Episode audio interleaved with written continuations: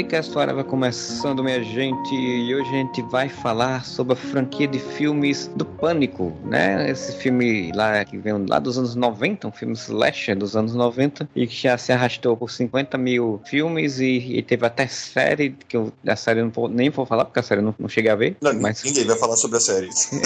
e só os filmes. E então a gente vai falar sobre isso aí, esse, esse, esse, esse filme que, curiosamente, né? Sim, o, o, o título dele em inglês é Scream, né? Scream, sei o meu português nórdico, ou meu inglês nórdico. É Grit, né? E aí aqui no Brasil, cara, não vão botar uma franquia nos anos 90 de por cima de Grit, né? Então botaram de pânico, fiquem em pânico. Meu nome é Marcelo Soares para falar sobre isso comigo aqui vai estar o senhor Thiago Moura. E Marcelo, qual o seu filme de super-herói favorito? Pô, tá, tá aí, ó. Tá precisando de um filme slasher de super-herói. Tem, tem o Brightburn. Tem o quê? O Brightburn, aquele do, do super-boy super do mal. Não, é um filme slasher de. É, de não chega a ser totalmente slasher, né? É, pois é. É mais um horror sobrenatural. Suspense, é, exato. Terrorzinho suspense não é slasher. Mas um, um slasher super-heróico com poderes ia ser interessante, ou não. E tá aqui também, como vocês já puderam ouvir, o Rafael Rodrigues, o Algures. Sou eu. E o Morre Não Morre do Pânico 6 foi um troço que, que os caras os cara, os cara realmente puxa, empurraram o limite, assim, do. já, já avisar de antemão, se você está escutando esse podcast sobre a franquia Pânico, vai ter spoiler de todos os seis filmes é. de Pânico, né, gente? Todos os seis filmes, é. inclusive o novo que saiu agora. Pois é, né? E, inclusive a gente falou aí de super-herói e, e, o Rafael falou aí sobre Morre não Morre, e eu tenho que dizer que para mim o, a franquia Pânico virou filme de super-herói, né? Porque essas pessoas têm poderes, só podem. Tudo Wolverine, né? É, pessoas vão sobrevivendo aos filmes de uma forma inimaginável. Mas... É, a Kirby, a Kirby, o fan theory, né? Tem, tem, tem que rolar um fan theory de que a Kirby é, na verdade, a Claire adulta, né? A Claire, a Claire não. Heroes. A líder era a Claire, né? Do, do Heroes. Era. Que na a série Kirby... Heroes ela, ela morreu na série Heroes, não morreu? Ah, mas daí naquele Heroes Reborn, quem é que assistiu aquela bosta lá? Eu assisti. Eu assisti. Sou otário, mas. Ah, pior é que eu assisti, cara. Eu também sou otário. Que, tipo, eu sabia que era ruim, sabia que ia ser ruim, que ia ser a mesma coisa de sempre. E eu ainda assisti todos os episódios daquela bosta, cara. Eu sou, sou muito idiota. Aí vai salientar também que ela ficou anos e anos aí em Dallas, né? Então, para viver em Dallas, naquela série do Dallas, também deve ter sido é, uma questão de superpoderes para aguentar. Mas, é. é. falando, a gente tá falando já do último filme, mas vamos voltar, vamos falar um pouco aí, vamos pela ordem, né? Ou pelo menos comentar em, não filme a filme especificamente, mas pelo menos a gente começar pelo início, né? Que é o Pânico 1 lá nos anos 90, né? Porque o Pânico 1, né? Ele foi um filme que ele realmente marcou tempo, né? Marcou a época dele. Era um filme que de slash, depois de uma, um período em que o slash tinha meio que decaído, né? Assim, já não tinha mais já, as grandes franquias já estavam tão cansadas, tão saturadas, né? Que já não tinha mais tanto filme assim, ou pelo menos não de qualidade. E o Pânico veio com uma, promessa, uma promessa e uma, uma, uma um foco, é, não sei só um filme slash, mas é um filme de slash metalinguístico, né? Que comenta sobre filmes de slash e que tem um tom até um pouco é, irônico, um pouco satírico no, na história, né? Então, tipo, é um filme que, né, como, diz, como diria nos anos 90, balou a boca do balão, né? É, o, o Pânico o Pânico original ele tem duas características que distinguem ele dos, dos slashers tradicionais, né? O primeiro é que é, é a metalinguagem, né, que tu já comentou, e o segundo é que ele, além de ser um slasher, ele também é um mystery murder, né? Que Sim. não é, não, é necess, é, não é necessariamente algo que é, que é comum nos slashers. Pode pegar um ou outro aí que, em que, que tinha a questão de não saber quem é o assassino, mas esse não era o foco, né? Esse não costuma costuma ser o foco do Slash quem é o assassino, mesmo quando não se sabe. E o, e o Pânico tem, até hoje, né? Um dos, um, um dos grandes uh, um dos grandes conceitos da franquia Pânico é descobrir quem é o quem é a pessoa por trás da máscara do Ghostface. E tem uma terceira coisa também que distingue o Pânico dos, dos outros slashers, que é o fato de que o Ghostface é intercambiável, né? Uh, diferente de um, de um Fred Krueger, diferente de um Jason Voorhees, né? Diferente do, do Michael Myers, uh, não, nunca é a mesma pessoa por trás da máscara, né? Cada, cada filme é um, é um novo Ghostface, né? Então tem essa, vamos dizer assim, essa renovação de uma certa maneira que os outros slashers não costumam ter, né? Que é como, é, por mais que seja o Ghostface, cada filme do, do, do Pânico é um vilão novo, né? Na prática é um vilão novo, né? Mesmo sendo o, entre aspas, o Ghostface, né? Então isso também é um diferencial, né? O primeiro, inclusive, é, ele além do o, o Pânico, além de, de, ter isso, né, metalinguagem, de ser um, um, quem matou, quem tá matando, é, ele tem esse plot, ele tem dois plot twists, né? Porque ele tem um twist de você descobrir quem matou, é de você depois você descobre que não é uma pessoa só, são duas pessoas. Uhum. Sim, sim. Uma coisa é. que eu acho interessante também, que distingue bem ele dos outros uh, slashers, é porque assim, se a gente pegar as franquias slasher desde lá de né, Massacre da Serra Elétrica, uh, Sexta-feira 13, Hora do Pesadelo, Halloween, o protagonista é o assassino, né? Tipo, uhum. você tem a Final Girl ou Final Boy da vez, né? Em, na, na franquia, por exemplo, da Hora do Pesadelo, você tem a, a Nancy no primeiro, no segundo já é outro rapaz lá, no terceiro já é a Patricia Arquette, se não me engano, e assim uhum. vai, né? E, e Pânico não, Pânico, o Ghostface não é o protagonista. Os personagens que vão ser as possíveis vítimas e sobreviventes é que levam o filme. Porque, cara, vamos, vamos, vamos, pensar, vamos pensar. É importante a gente lembrar um pouquinho rapidamente do que, é a história do Slasher, né? O Slasher começou lá, principalmente. É, é, dizem que é com aquele. Eu esqueci até o nome do filme, mas o que começou mesmo, mesmo, mesmo foi o Massacre na Serra Elétrica e Halloween, né? Que, que mudou esse negócio do assassino mascarado que persegue os adolescentes, mata um por um e tudo mais, até sobrar um ou dois. E só que, cara, essas franquias elas se desgastaram muito rápido. Porque a gente tem uma lembrança muito boa, mas, cara, Halloween bom é o primeiro. Os outros é muito ruim, né, cara? O, o, o, o a Hora do Pesadelo, ele vai pirando até virar um, praticamente uma comédia. O, o Sexta-feira 13, chega uma hora que, cara, o Jason é só um cara de máscara lá maluco, não é nem o Jason Jason, sabe? Então, é, ela vai se perdendo muito e a construção dos personagens que vão ser as possíveis vítimas era sempre muito rasa, porque não importava, né? Hum. Você tem, tipo, a, a, a. Oh, meu Deus, a Hora do Pesadelo, a Jamie Curtis, como é que é o nome dela? A Hora do Pesadelo é a Nancy, o. A Nancy, do Halloween. A Halloween é a. Laurie. Laurie.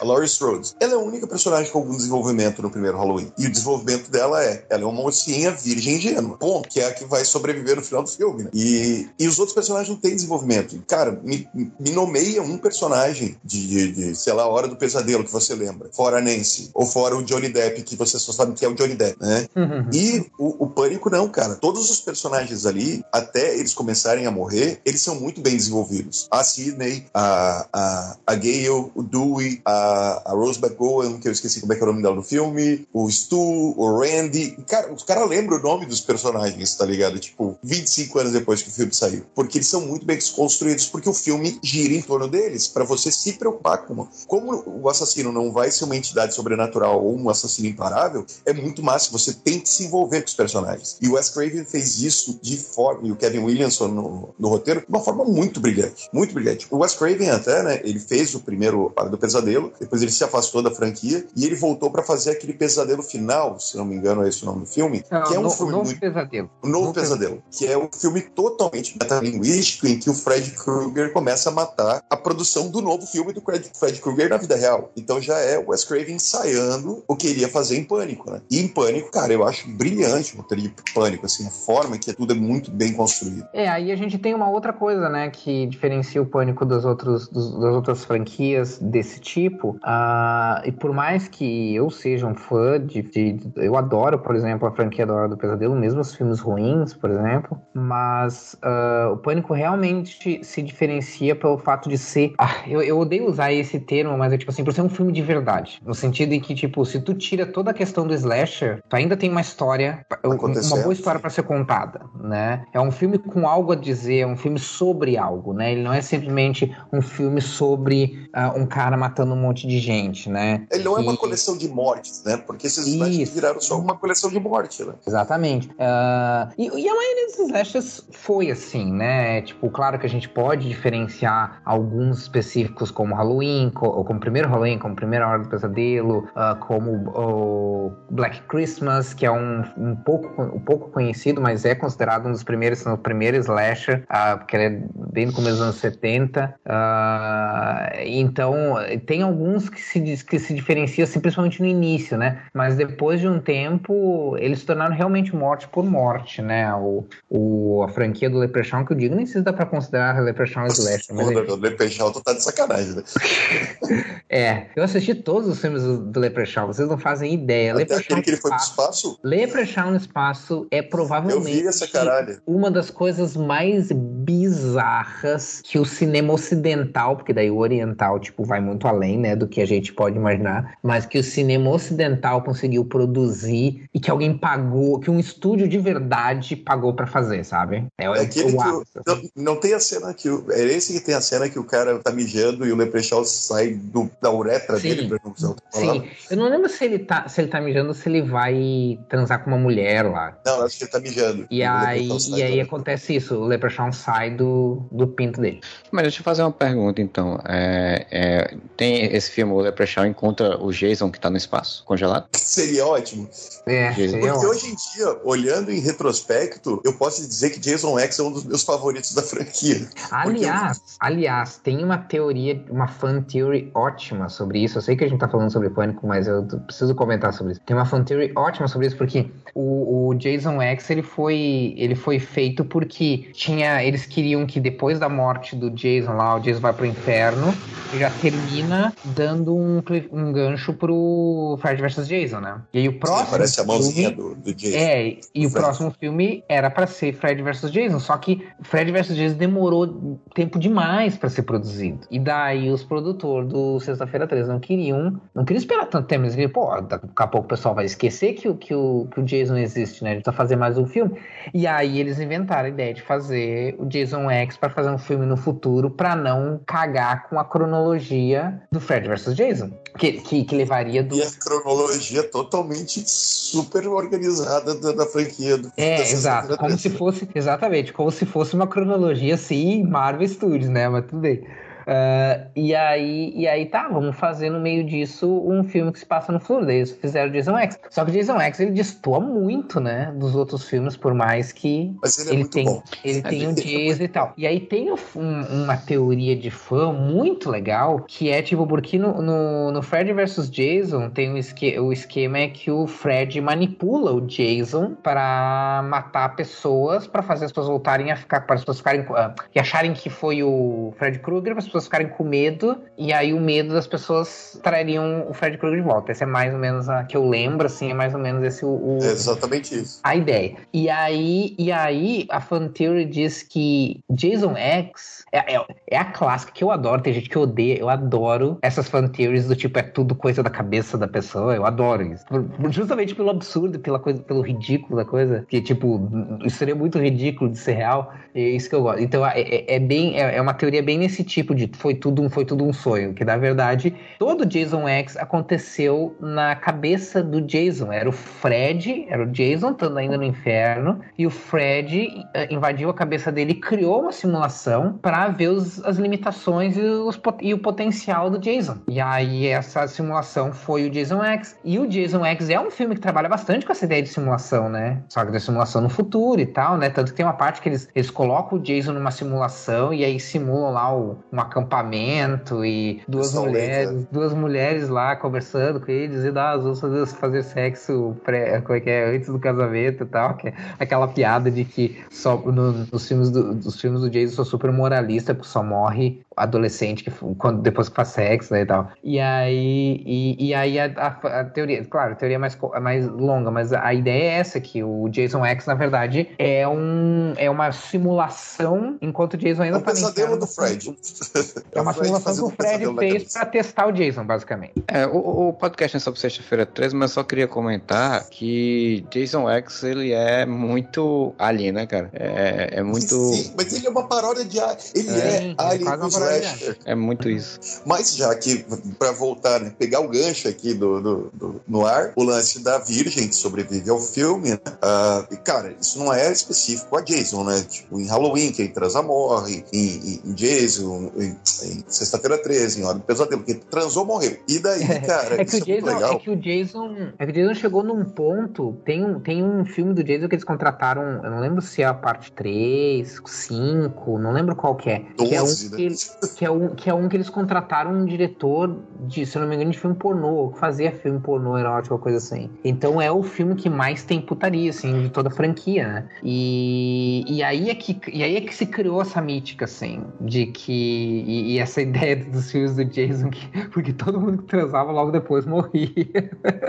e aí que ficou essa brincadeira. Mas sim, claro que é, tem um pouco esse tropo também no, no, em outros filmes, né? Mas ficou mais, mais proeminente no, no Jason. Mas enfim, desculpa, eu não queria desviar o assunto. Não, mas é, eu queria puxar exatamente porque essa é uma das regras que o Randy apresenta, né? Porque é, isso verdade. é mais uma coisa genial que tem em Pânico, que é eles meio que sabem que estão num filme de terror, né? Tipo, eles estão agindo como se eles estivessem dentro de um filme de terror. E você tem o personagem do Randy que fala para eles, ah, cara, pô, assassino, não sei o que, tal, tal, tal. E as regras são as seguintes: nunca fale, eu já volto, que você não vai voltar, nunca fale e nunca transe, porque se você transar, você vai morrer. E o que, que acontece no filme? Porque, não, o pânico, o primeiro pânico principalmente, ele apresenta as regras e transgride as regras, né? Hum. E a, então, o que, que acontece no, no, no clímax do filme? A Sidney, a personagem virginal e tal, transa com o namorado. E quebrando exatamente essa regra. Sendo que o namorado, inclusive, é o assassino, né? E ela é. sobrevive ao filme. Então é, é muito genial. E uma coisa que eu acho, é, pra, pra tu ver como eu acho que esse filme já começa genial, é que quando você, vamos supor, você é um moleque de 13, 14 anos lá nos anos 90, quando esse filme saiu, e que era o nosso caso aqui de nós três, né? Uh, saiu um pôster com aqueles personagens e você consegue reconhecer ali a Mônica do Friends, você consegue reconhecer ali a garota do Party of Five, né, do quinteto, e a Drew Barrymore. Quem que é a protagonista da caralho do filme, se você vê esse pôster? A Drew ah, Barrymore, né? Drew Barrymore, com certeza. Uhum. E daí eu estava vendo curiosidades sobre Pânico e a Drew Barrymore, ela foi convidada para fazer a Sidney. E quando ela leu o roteiro, ela chamou, porque ela era, é a atriz mais famosa ali do rolê, ela chamou o Wes Craven e o Kevin Williamson e falou: Eu não quero ser a Sidney, eu quero ser essa guria que morre no começo, porque eu sou, pelo que eu tô vendo aqui, do elenco a mais famosa. Se vocês me matarem na primeira cena, o resto do filme as pessoas vão ficar pensando: qualquer um pode morrer. Mataram a Drew Barry na primeira cena. E, cara, a primeira cena de Pânico é até hoje a cena, melhor cena de abertura da franquia. Ela é uhum. é muito bem construída. Ela podia ser um curta-metragem perfeito, sabe? Tipo, ela tem. Ela resume o que, que vai ser a franquia, né? Você uhum. tem ali a, a, garota sozinha em casa, fazendo pipoca e tal, toca o telefone, ela atende, o cara começa numa vozinha mais amigável, de repente começa a ficar mais agressivo, começa a brincadeira do, né?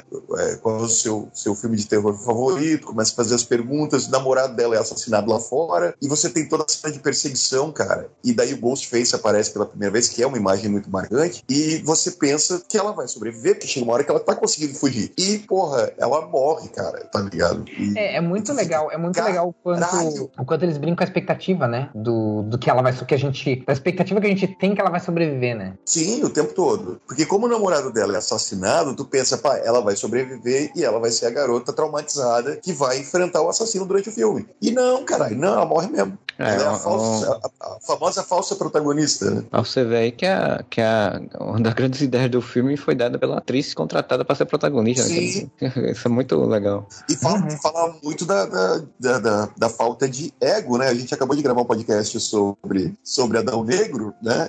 Então, né, Danny Johnson, olha só o que Drew Barrymore fez há 25 anos atrás, meu querido. É verdade. E, e ela, e ela, até hoje, ela, ela é bem envolvida nos filmes do Pânico. Tanto que no, eu não sei se ela tem algum, algum cameo no, no, no, mais recente, mas no Pânico 5 ela faz a voz da. Uma, uma voz que aparece na, quando eles estão na da, faculdade lá, quando eles estão na escola e. A diretora do colégio. A diretora, a diretora, a diretora falando ela, né? Então ela tá sempre envolvida, assim, uh, com alguma coisa. Ela, ela sente um senso cara. de pertencimento, né, da, da franquia, assim, isso é legal Sim. também. Isso, isso eu também acho interessante, porque uh, Pânico, ele, ele criou um, um senso de que as pessoas estão participando de uma coisa muito legal, porque vive tendo Kenny.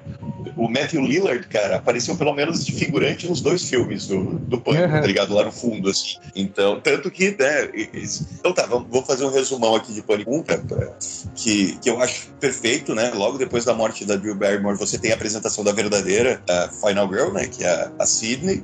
Só que, cara, ela é uma Final Girl que não é aquela Final Girl comum, que ela só reativa as coisas, né? Se a gente pegar a Sydney, e a Sydney não, desculpa, a Nancy, bem que a Nancy também é foda no primeiro Hora do Pesadelo, né? Ela cria todo o plano para trazer o Fred de, de, dentro do pesadelo pra vida real. Mas ela, ela é uma personagem muito bem construída, sabe? Tipo, ela é uma ótima Final Girl. Mesmo porque ela, ela, ela não é toda, tipo, é, como é que fala, indefesa e tal. Ela é esperta, ela se, ela se dá um jeito, ela, ela sobrevive aos ataques do Ghostface e tal. E todos os personagens da turma delas, eu acho muito legal, porque são todos personagens muito bem construídos, com personalidades muito bem especificadas. É muito legal porque o Billy, você vê o Billy pela primeira vez e você fala: esse cara é o assassino. Não é possível, olha a cara de suspeito que esse filho da puta tem. e no decorrer do filme, o filme consegue te fazer dizer: ah, porra, não é ele não, mano. Ele é o Red Herring, né? Ele é o, o, o, o, o suspeito falso pra depois ser uma coisa que você nem imagina. E no final é o filho da puta mesmo, tá ligado? Mas o filme já te fez pensar que não era mais. Eu acho isso muito legal. E apresenta outros dois personagens que vão ser muito importantes pra franquia, né? O Dewey, que chega como o policial atrapalhado, que é outra brincadeira com esses filmes de terror, que a polícia é sempre inútil nesses filmes de, de slasher, né? O policial sempre chega pra morrer, ele vai ajudar aqui no. Cara, chegou a polícia ali, vai salvar a gente do Jason. E em um segundo, o, o policial toma uma, uma machetada do Jason na cabeça. O Dewey é exatamente o policial inútil, né? Que, tipo, enquanto tá acontecendo um monte de merda, ele tá tomando sorvete, né? Ele é, ele é quase uma criança, tanto que todo mundo em pânico transformou ele quase.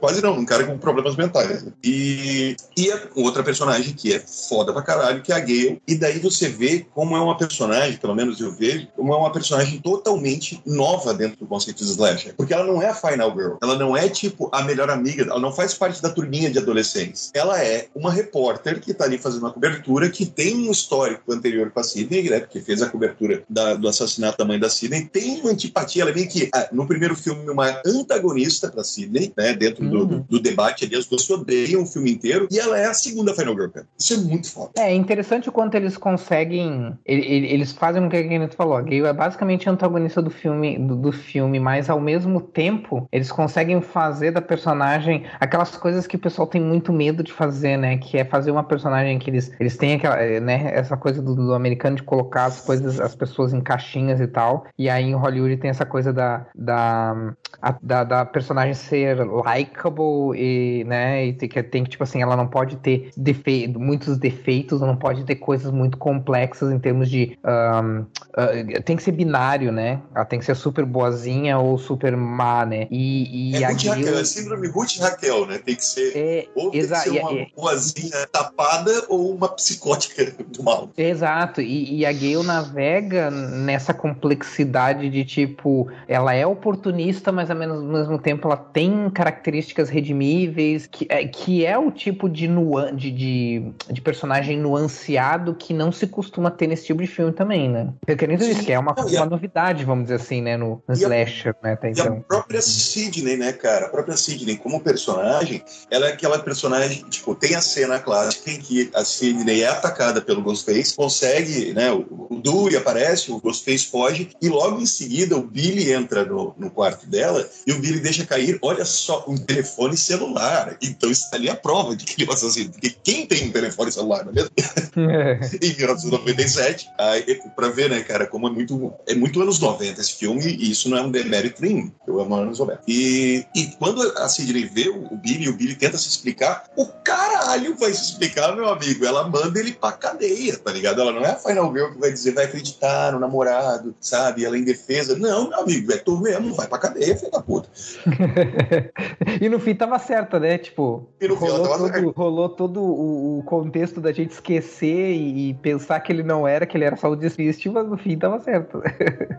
Uma coisa que eu acho, acho interessante, que eu tava vendo outra curiosidade do primeiro filme, é que uh, não tinha a morte do diretor no roteiro inicial, né? Você lembra que o diretor é assassinado e tal. Não tem essa cena no. Não tinha essa cena no roteiro original. E daí os produtores olharam e falaram: cara, é um filme slasher, tem muito pouca morte, tem que botar mais alguém pra morrer nessa porra. E daí o Kevin Williams se tocou de uma coisa: ele não tinha uma desculpa para fazer os adolescentes saírem da casa do Stu na festa. Hum. Tem, tipo, tá, tá, rolando uma festa, só tipo, não tem como o Ghostface entrar lá e matar todo mundo, né? Ele teria que ir atrás dos protagonistas, dos personagens principais. Então eles inventaram a morte do diretor para justificar todo mundo sair da festa para ir ver o corpo do diretor no, pendurado no colégio, tá ligado? E daí, uhum. dentro da história, o Ghostface fez isso para tirar e deixar só quem ele queria dentro da casa. E isso rende outra cena que eu acho genial, que a Gale bota uma câmerazinha né, na sala de TV do Stu. E daí, tá, sai todo mundo, tá só o Randy assistindo Halloween no, na TV, sozinho, enquanto tem uma câmera filmando ele e a Gale e o repórter. Não, não é a Gale nesse momento, acho que é a Sidney. A Sidney e o cameraman da, da Gale estão dentro da van vendo o Randy assistindo o filme lá dentro. E daí, enquanto o Randy tá vendo no Halloween o Michael Myers indo atrás da, da, da Jamie Lee Curtis, o Ghostface tá atrás dele. E daí o Randy fica berrando: atrás de você, Jamie! Atrás de você, Jamie! Enquanto atrás e lá no, no dentro da van tá a Sidney berrando atrás atrás de você, Randy, atrás de você, Randy. E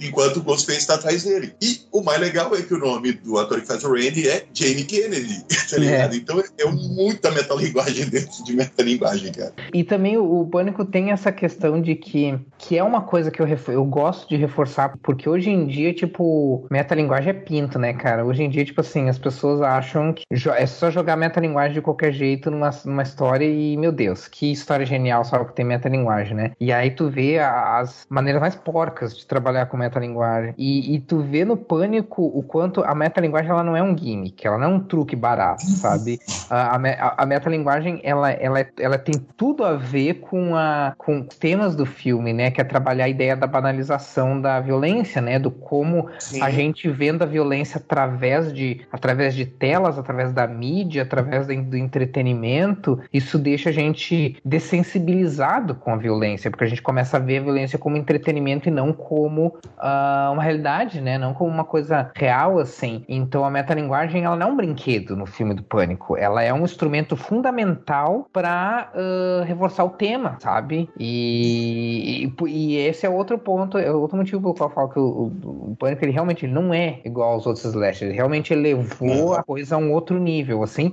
Tanto é que nenhum outro slasher que veio depois conseguiu ter o mesmo nível, esse mesmo nível que o Pânico tem até hoje. Talvez, Sim. tipo, fazer um filme, beleza, tipo, um, sei lá, uns Jogos Mortais da vida, mas de conseguir manter uma né? franquia relativamente consistente, só Pânico. E Sim, todo e mundo assim, em Pânico, outra... né? E todo mundo em Pânico. Mas uma coisa interessante também, disso que você falou da metalinguagem, que além dela reforçar tudo que o filme está falando, que é exatamente isso da banalização da violência, que né, isso é, é apontado, isso é, é, é, permeado em toda a franquia, inclusive, uhum. e aqui nasce isso, né? Porque acontece o assassinato da, da Drew Barrymore e, e, mano, tem gente fantasiada de Ghostface no colégio brincando de dar susto, tá ligado? É, então, é total banalização, né? Uhum. E uhum. você tem a personagem da Gale que tá ganhando dinheiro em cima do assassinato da mãe da Sidney, tá ligado? E tá ali pra ganhar mais dinheiro, né? O ponto inicial da Gale, ela tem um arco muito legal nesse filme, né? Que é de da pessoa que chegou ali só pra faturar mais grana, só pra fazer o nome dela, e que acaba se envolvendo diretamente no, no negócio, começa a lutar para sobreviver e ajudar os outros a sobreviverem. Tem tudo isso. E a metalinguagem, além de, de não ser só uma brincadeirinha, nem ser vazio e reforçar os temas, a metalinguagem move o filme, né? Porque uhum. os personagens começam a se basear nas, leis, nas regras que o Randy explicou para sobreviver ao filme. Isso é muito massa. Isso é muito massa. Tipo, eu gosto muito da cena da. Cara, eu queria muito lembrar o nome da personagem da Rose McGowan, mas é quando ela tá. Que é a cena de morte dela, apesar da cena de morte dela ser ruim, não é ruim, mas é tipo, ela foi burra, né? Foi querer passar pela casinha do cachorro, pela entradinha do cachorro ali. Mas eu adoro quando ela. Primeiro ela dá um pau no, no, no Ghostface, né? Tá com a garrafa de cerveja nele, cara. Mas eu gosto muito quando ela pensa que é uma zoeira, que ela fala assim: ai, por favor, não me mate, eu quero estar na continuação. Cara, isso é muito bom, velho. Tatum é o nome da personagem. Tatum, Tatum, exatamente. É, é. muito bom, cara. Uhum. Não, com certeza, cara. E tu puxou a coisa do, do Ghostface aparecer, o pessoal vestido de Ghostface na escola. Tem uma outra coisa bem legal que, a gente, que eu tava falando lá, que o, né, um diferencial do, do, do, do Ghostface é que cada filme é, um, é uma pessoa diferente, né? Então, na prática, é um diferente mas também eles estabelecem isso muito bem desde o primeiro filme, né? Porque a ideia do Ghostface, do visual do Ghostface, é que no universo do Pânico, o visual do Ghostface é uma massa, é uma roupa de Halloween genérica. Sim. Você pode comprar em qualquer lugar. Verdade, e na verdade é, né? Porque essa, essa fantasia ela não foi criada pelo, pelo Wes Craven. Eles viram numa loja de Halloween, e começaram viram qual era a empresa que produzia, entraram em contato, queremos comprar os direitos para os filmes. Podemos, uhum. eles compraram os direitos da roupa roupa, mas era uma roupa de Halloween comum. Uhum. Então, lá nos tipo, Estados Unidos. Então, é essa ideia de que é uma roupa tão genérica, é um visual tão genérico que qualquer um pode usar, é interessante porque os, os diretores que assumiram, né, no lugar do Wes Craven em esses outros dois, os, os dois últimos filmes, eles entenderam muito bem isso, né, que a brincadeira do, do, do, do Ghostface é que pode ser qualquer um, né? Por isso que outra coisa engraçada do Pânico, que é o que também é uma coisa da franquia Pânico, que, que talvez... Porque tem várias coisas da franquia Pânico que talvez as pessoas, talvez algumas pessoas não curtam, né? Ah, mas que é proposital. Então, uma das coisas que é muito proposital é o, o Ghostface, na maioria das vezes, não ser super fodão, né? Porque ele é um cara Exato, comum. Então, várias vezes, tipo, a, a, o pessoal que ele tá perseguindo, que, que eles estão perseguindo, ele ou eles, né? Os, os, os assassinos que os Ghostface estão perseguindo, tipo, vão conseguir bater neles, eles vão tropeçar, eles vão cair, eles vão conseguir, tipo, eles vão levar tiro, sabe? Uh, e, e, isso também torna a coisa interessante, mas, sabe? Porque, assim, convenhamos, é, por mais que a gente eu amo, né, a franquia do Sexta-feira 13, eu amo uh, A Hora do Pesadelo, eu amo Halloween, só que chega uma hora que o, o vilão, né, ele fica tão onipotente que perde a graça. Você vira, como a gente falou mais, mais cedo, só uma coleção de mortes. Você sabe que se um personagem encontrar com ele, esse personagem está morto, ponto, tá ligado? Não, não há aquela, aquele negócio de tipo, pá, será que vai sobreviver? Será que não vai? Não sei o quê. Tanto que, uh, se a gente pensar agora no, no, no primeiro Pânico, você tem uma morte realmente importante de personagem que é a da Tatum, né? O, o, diretor é um personagem que aparece em uma ou duas cenas antes de morrer. A Drew Barrymore é uma cena muito memorável, mas é uma personagem que aparece só na cena de abertura. E o cameraman da, da, da Sidney, da, da Gale, é quem morre nesse filme, né? Porque pô, a Sidney consegue escapar, o Dewey toma uma facada nas costas, mas não morre. Uh, então você... E, e, isso vira outra marca de pânico que é interessante, que é o Dewey sempre vai tomar uma facada e sobreviver. Final, vai ter alguém falando assim, ó, tem mais um aqui! E sai o Dewey na maca, tá ligado? Isso é. acontece com muita frequência. É, o único que subverte e... isso é o Pânico 5, né? O 5, né, mas Sim. Acho que daí o Chad, o Chad meio que herda nessa... Assume esse, é. papel, e, né? e outra coisa que é, uh, que eu acho interessante é, normalmente um Ghostface vai ter motivação e o outro não. Então, como você falou ali, os dois, né, o cara cai, se atrapalha, não sei o que, cara, para sério, o Billy e o Stu, tá ligado? Tipo, dois idiotas, dois adolescentes idiota. Então, tipo, eles terem conseguido matar quatro pessoas já é muito. Cinco, né? Que é o namorado da, da Jill Barry.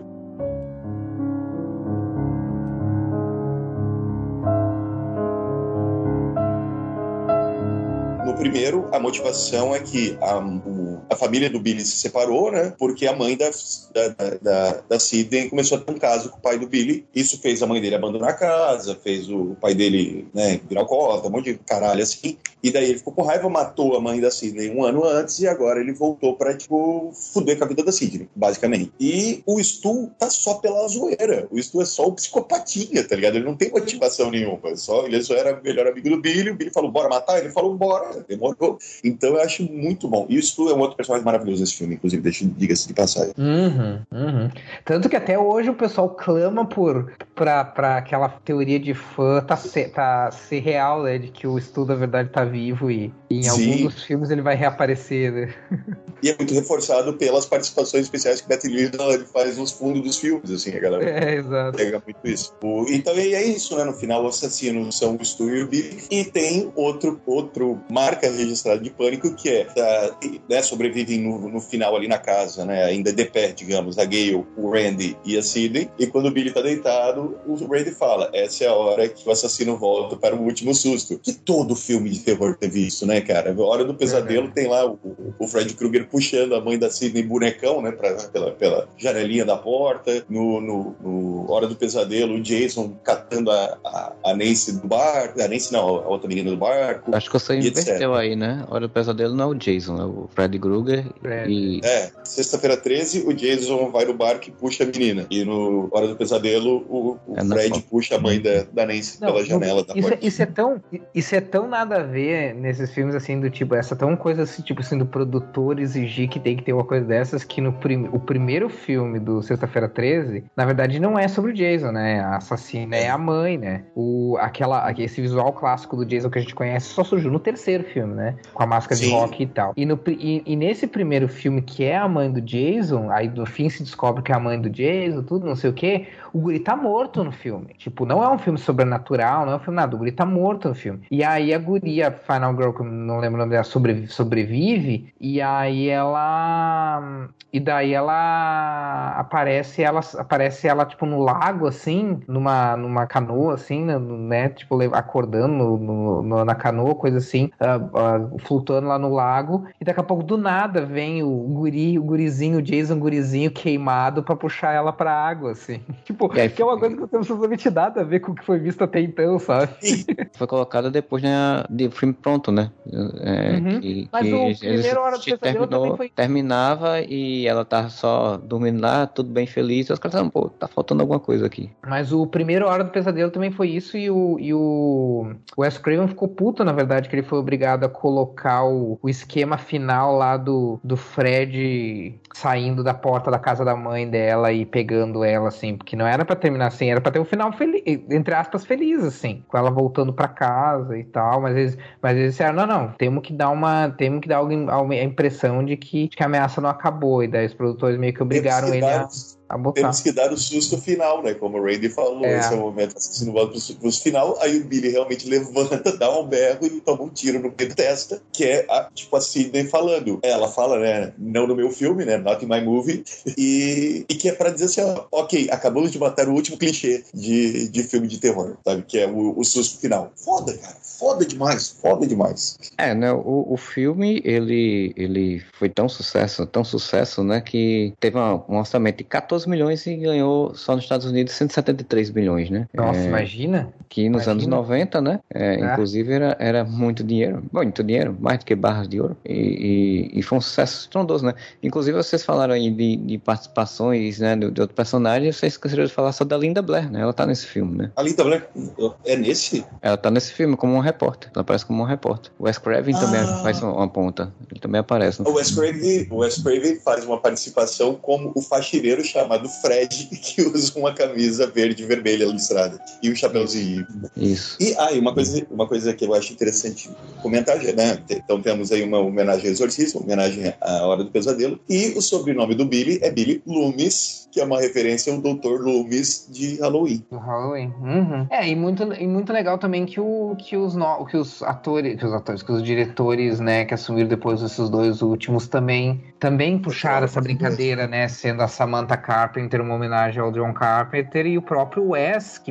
que tá no Sim. primeiro filme, né, sendo uma homenagem ao Wes Craven. Sim. E, mas fez tanto sucesso, tanto sucesso que um ano depois já saiu o Pânico 2. Sim, e é, e é incrível que seja um filme bom também, um filme que foi foi, foi feito tão rápido seja também isso, sendo uma continuação, né? Seja também bom, né? É muito bizarro, assim. É, Pô, inclusive, né? Inclusive, o, o, esse filme ele teve quase o orçamento dobrado. Ele teve 24 milhões de dólares, né? De, de 14 pulou para 24 milhões de orçamento. E o, e o mais interessante, além de tudo isso, e além de ter sido feito tão rápido, é o fato que eles tiveram que mudar o roteiro, porque o roteiro vazou. E daí o, eles tiveram que mudar o final do filme. Mas vamos falar disso depois. O, o Pânico 2 passa-se algum, alguns anos depois do, do, primeiro, e agora Sidney está onde? Na faculdade. Sidney está na faculdade estudando com o Randy, né, que, que volta no primeiro filme. Alguns anos o não, o filme, o filme, se passa um ano depois, exatamente um ano depois. É, então, eu já estava no terceiro e foi para a faculdade. E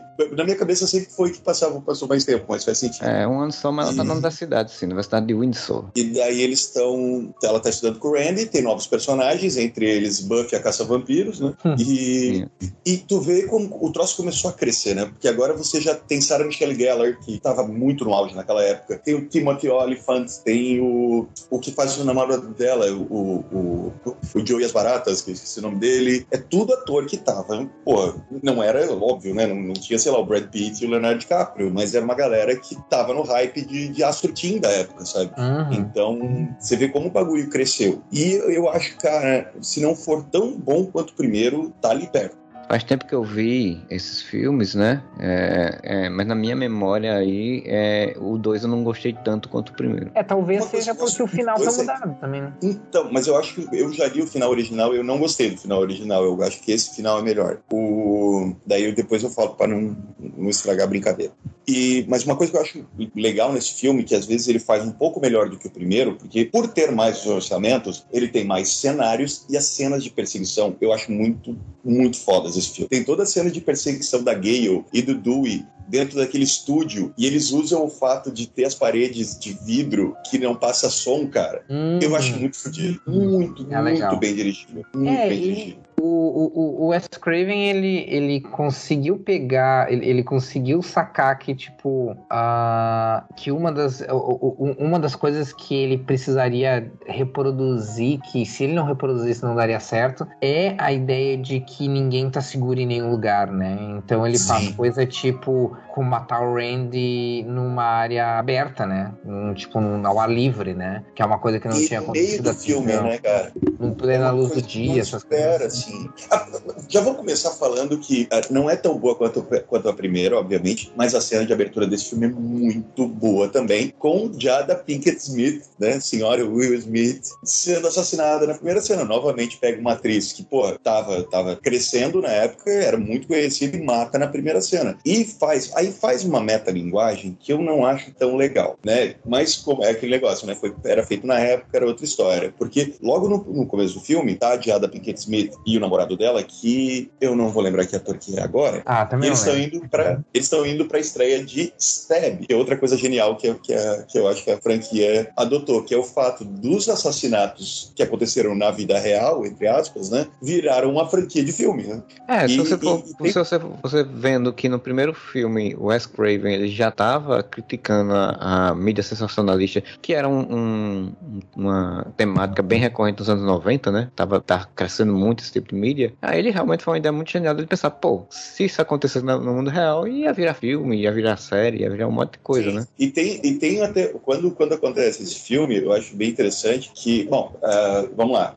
eles estão assistindo o filme, aí a Heather Graham, outra atriz que também estava em franca ascensão naquela época, fazendo o papel da Drew Barrymore, e eles estão assistindo e a cena é totalmente deturpada do que realmente aconteceu no primeiro filme. Tipo, ela, ah, vou tomar um banho, dela fica nua no filme, porque, porra, é o que a gente tá falando, o filme slasher tem que ter mulher pelada, sabe? Eles, eles mudam todo o contexto do que realmente aconteceu para como seria um filme slasher tradicional. Então é mais uma vez eles zoando o filme slasher tradicional. Esse, e, esse, esse cara, Stab esse stab tem um negócio que eu acho curioso, né? Que é o, o a sacada né? das piada, piadoca, né? O, o porque tá, quem faz a Sid nesse filme é a Tori Spelling, né? E, Sim. E, e, aí a Tori Spelling só foi contratada porque a atriz que ia fazer, que era a Margin Holden, ela foi pra Mortal Kombat Annihilation, né? Ela foi, ela foi, fazer aquele grande filme, Mortal Kombat Aniquilação. Bah, que troca, hein? E, né? Que troca. Ela já tava no Mortal Kombat, não podia ir, aí chamaram a Tori Spelling porque no primeiro filme tem uma piada com a Tori Spelling, né? É Exatamente. O, Verdade. A, a Cine diz que ela, ela, ser, é, ela, seria interpretada pela Spelling num filme se filme, tivesse um filme baseado na vida dela, né? Os caras pegaram. Hum. Ela pegaram fala uma coisa tipo: ah, não, com a sorte que eu tenho na vida, se fizer um filme disso, eu vou, a Tori Spelling vai fazer o meu papel. E daí no segundo filme eles botam, cara, a Tori Spelling fazendo o papel dela no filme. É muito bom. E a, a, cena do cinema é muito tensa também, cara, porque tá todo mundo fantasiado de Ghostface, né? Tá aquela loucurada. E, cara, quem foi assistir qualquer estreia de Star Wars ou quando foi ver Avengers é, Ultimato no cinema, a gente sabe que aquele tipo de baderna acontece dentro do cinema, tá ligado? Sim, sim. Uhum. Eu tive Não. que ver o Vingadores Ultimato duas vezes, porque a primeira eu escutei metade do filme da galera berrando. Não, e a então... sacada, né, de você tá num filme de terror e aí você botar exatamente um monte de gente vestido como vilão do filme num cenário onde, teoricamente, isso não é um problema, né? É que aí entra, é, entra aquele lance da, da banalização da violência, né? Que tipo, Sim. tu vê a violência como entretenimento, tu não consegue ver a violência que tá acontecendo literalmente do teu lado, né? Isso é, nossa, uma referência mais explícita que isso, né? Tipo, a alegoria mais explícita que isso é possível. Aí, aí, aí, a pessoa pode falar, ah, que, que, mimimi, nem é assim. Não, não é. Saiu a caralha da série do Dahmer, lá nos Estados Unidos tinha gente fantasiada de Dahmer pro Réveillon. Sim. Pro Réveillon não, pro Halloween, desculpa. Então, não, não tem a banalização, por favor. E, e a cena é toda muito boa, cara. É, ela é bem mais violenta, é bem mais violenta, mas ela é muito violenta, né? Quando a Jada Pickett Smith morre com as facadas, ela vai, tipo, cara, saindo sangue da boca, ela morre na frente do palco e a galera, tipo, há muito tempo pra galera se tocar que ela tá morrendo de verdade. Eles pensam faz parte da, do espetáculo, digamos assim. É muito fodido. Uhum. Que, que cena fodida. A Jada já era famosa, bem conhecida assim na época? Cara, ela fez Matrix logo depois ali. Então, Sim, mas aí. É, eu depois é depois, né? Tô falando antes. Mas é, eu acho que era uma galera, Marcelo, que tava muito sucesso na TV, sabe? Tu, tu pega no primeiro mesmo, né? A, a, a Courtney Cox e a Neve Campbell, elas eram famosas por séries de TV de muito sucesso né? Friends e Party of Five. E a Jada, se não me engano, ela fazia série de TV, e daí todos os outros que eu citei, né? Tipo, a, a, a Sarah Michelle Gellar, acho que já estava fazendo Buffy nessa época. Uh, então tem essa galera que estava despontando, eram os, os, os astros team da época, né? É, é nós temos, é, vale, vale a pena, vale a pena ressaltar, então já que a gente está falando isso, um contexto muito, muito específico que mudou no cenário do, do, de como se, se produz coisas em Hollywood. Que naquela época existia uma distinção clara entre ator de TV e ator de cinema. E a transição de um para outro era muito difícil. Era muito difícil que um ator saísse da TV, por mais astro que ele fosse na TV, ele saísse da TV e continuasse uma carreira bem sucedida no cinema. Isso era muito difícil, isso era mais a raridade, mais a exceção do que a regra. Ah, ah, e, ah, então... então, então, esses atores que eram astros de série, eles podiam ser muito mais baratos, porque isso permitia que Hollywood jogasse, ó, quer, quer tentar tua chance em ser um astro de cinema, porque daí sempre tinha essa coisa de que TV era uma, uma mídia menor em, ter, em comparação. Uh, então, tipo assim, ó, tu quer tua chance de ser um astro de cinema? Então tá aqui, faz esse filme, por exemplo, continuação do Pânico, uma franquia de sucesso, mas a gente não vai poder te pagar que nem um, um ator famosão, por mais é que ele seja super famoso numa Buffy, num, num sei lá o que da vida. Então, por isso que todos esses atores são atores super, eram atores super famosos na TV, mas ele, mas naquela época existia, existia essa diferença. Então, provável, muito provavelmente, eles se aproveitaram, e por isso que também o orçamento era baixo dos, dos primeiros Pânico, porque eles se aproveitaram dessa questão de que eles podiam pagar menos para os atores de TV e ainda se aproveitar da fama deles, né? Porque mesmo, Sim. né, mesmo sendo, entre aspas, um, um, uma mídia menor, a TV, eles ainda iam puxar um, um, bom público do pessoal que via as séries deles, né?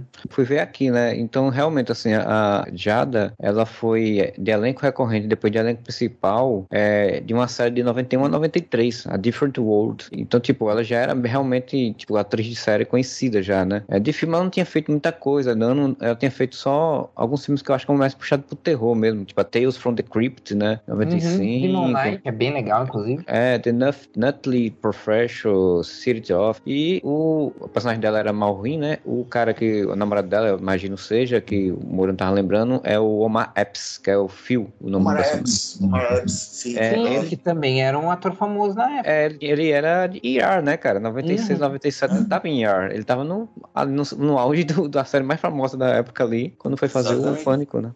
Então tu e, e tem outra coisa interessante, Rafael, além desse lance de tipo lógica economizar cachê usando personagens, e uh, tem duas coisas, né? Uma é que Pânico sempre foi uma franquia voltada, principalmente naquela época, para adolescente, adolescente, uhum. jovem adulto, né?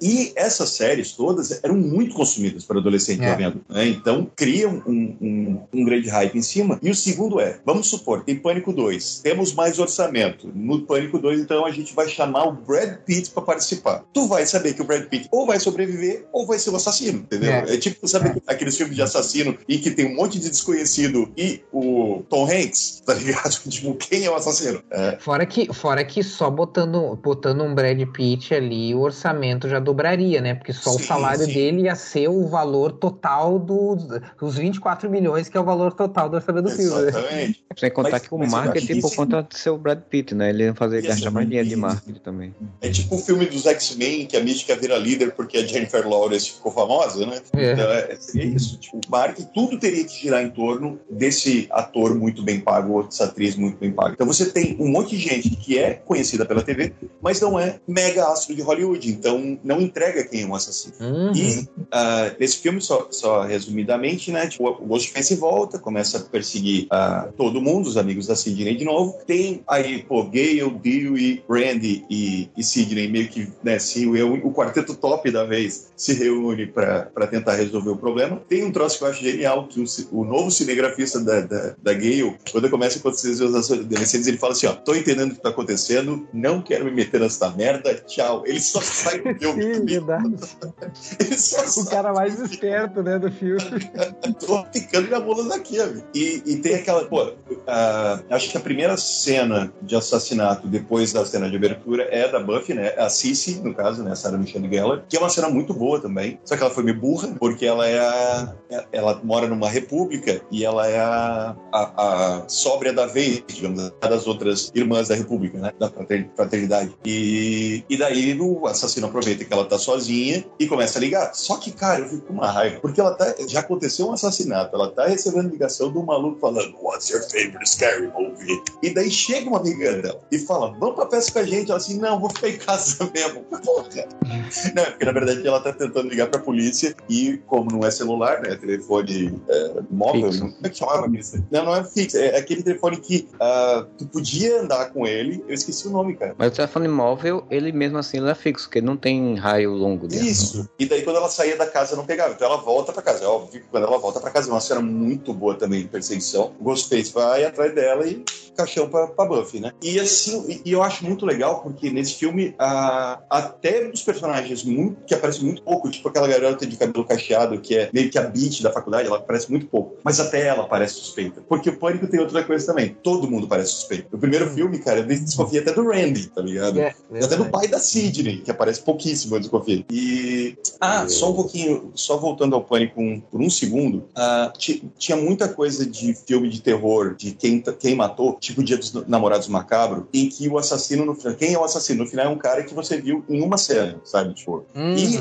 eles brincam com isso em Pânico 1 também, porque você vê o pai da, da Sidney em uma cena. E durante o filme todo fica dando a entender que ele é o assassino. Pra, se no final fosse, ele mesmo ia dizer paia, né? Eu nem vi esse cara. E no final não, é mais uma brincadeira com esse troco, né? Do assassino ser um cara que tu viu uma vez só. Hum. Mas voltando ao Pânico 2, fica esse negócio e tal. Tem cenas muito fantásticas. E a cena da morte do Randy, para mim, é uma das é, eu acho que a coisa. É, talvez a segunda cena de morte que mais me surpreendeu em Pânico. Porque, como ele é um dos quatro sobreviventes do primeiro filme e ele é o cara que dita as regras, porque se o primeiro filme é sobre filme de terror, o segundo filme eles falam muito sobre continuação. Tanto que tem uma cena muito boa na faculdade que eles ficam debatendo se nenhuma continuação é melhor que o original. Não, discordo. Eles começam a falar Exterminador do Futuro 2, Alien 2, e assim vai eles debatendo, né, uh, sobre continuações. E, e daí o Randy fala, né, cara, tipo, nesse filme, na continuação, uh, ninguém tá salvo qualquer um pode morrer. E daí você tem aquela cena muito boa que eles estão no. Que eles têm esse, aquele plano legal, que eles estão na, na praça, no, ali numa área de convivência da faculdade, e daí toca o celular, o Randy começa a falar com o assassino e vai cada um pro lado, né? Dewey pra um lado, Gale pro outro, Randy pro outro, e pai, não sei o que, é o último que a gente que fez isso com a gente, a gente matou e tal. Pá, do nada abre aquela van e ele é puxado pra dentro e assassinado. Aquilo é muito surpreendente, porque tu não espera que o Randy vai morrer. Pelo menos não naquele momento, né? Pensa que um personagem uhum. importante vai morrer no clímax do filme, né? Ele morre na metade do filme. Que é pra dizer, ninguém tá salvo.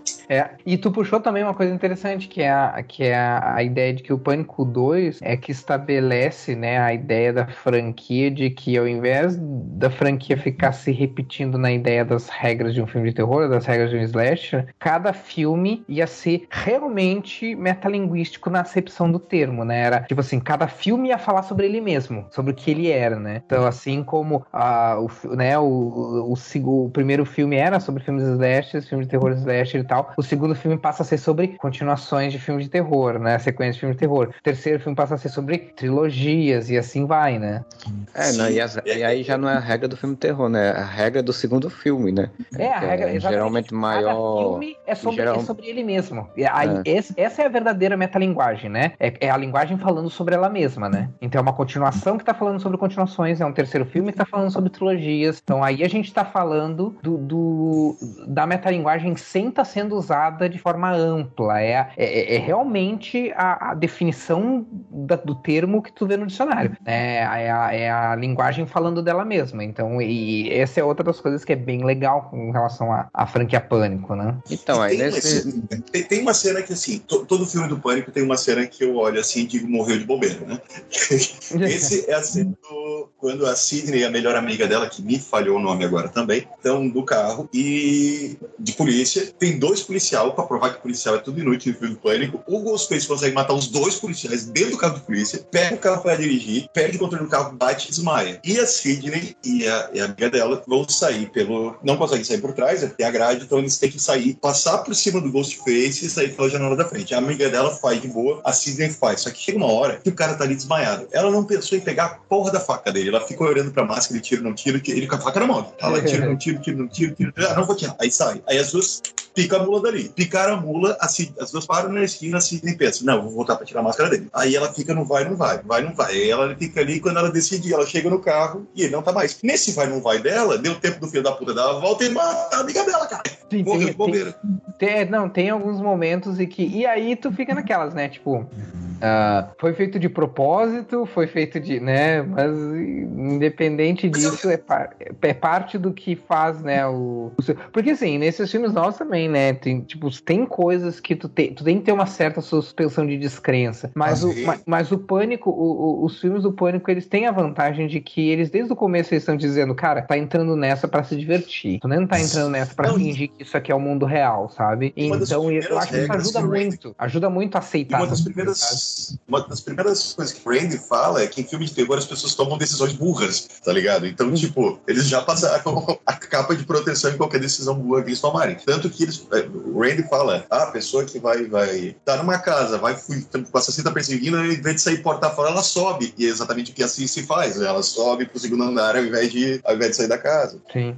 E, e daí, indo mais pro tem aquela cena maravilhosa de perseguição dentro do estúdio e termina naquela cena do, dentro do teatro, né? É importante a gente falar que durante o filme inteiro tem uma repórter que fica enchendo o saco da Gale, né? Porque ela quer reportagem também e tudo mais. Ela vai aparecendo patrimonialmente no filme. E no final tem. Você tá. A, Sidney, tá todo mundo muito desconfiado que é o namorado dela, o Joe e as Baratas, que é o assassino. E porque repetiria o primeiro filme, né? O assassino é o namorado de novo. Tem uma cena bem legal dele fazendo uma declaração de amor para ela é, na cafeteria, canta em cima da mesa e tudo mais. Bem filme, bem das coisas que eu andei você. Mas o. Eu achei bem interessante porque eles criaram um novo namorado para Sidney, que é o completo oposto do Billy, né? O Billy era todo sombrio, todo soturno, todo bad boy. E esse, ele é tipo o quarterback, né, cara? Ele é o cara de gente boa, que faz declaração de amor e tal, que respeita a Sidney pra caramba. E durante muito tempo no filme eu fiquei pensando, eles inverteram aqui pra gente pensar, ah, esse namorado é gente boa, e daí é o namorado de novo. E daí eu acho uma cena muito fodida, cara. Quando ela entra, ele tá preso, amarrado, meio que crucificado num negócio, porque em um determinado momento do filme, o pessoal da fraternidade faculdade cata ele e começa a dar cerveja para ele, tipo,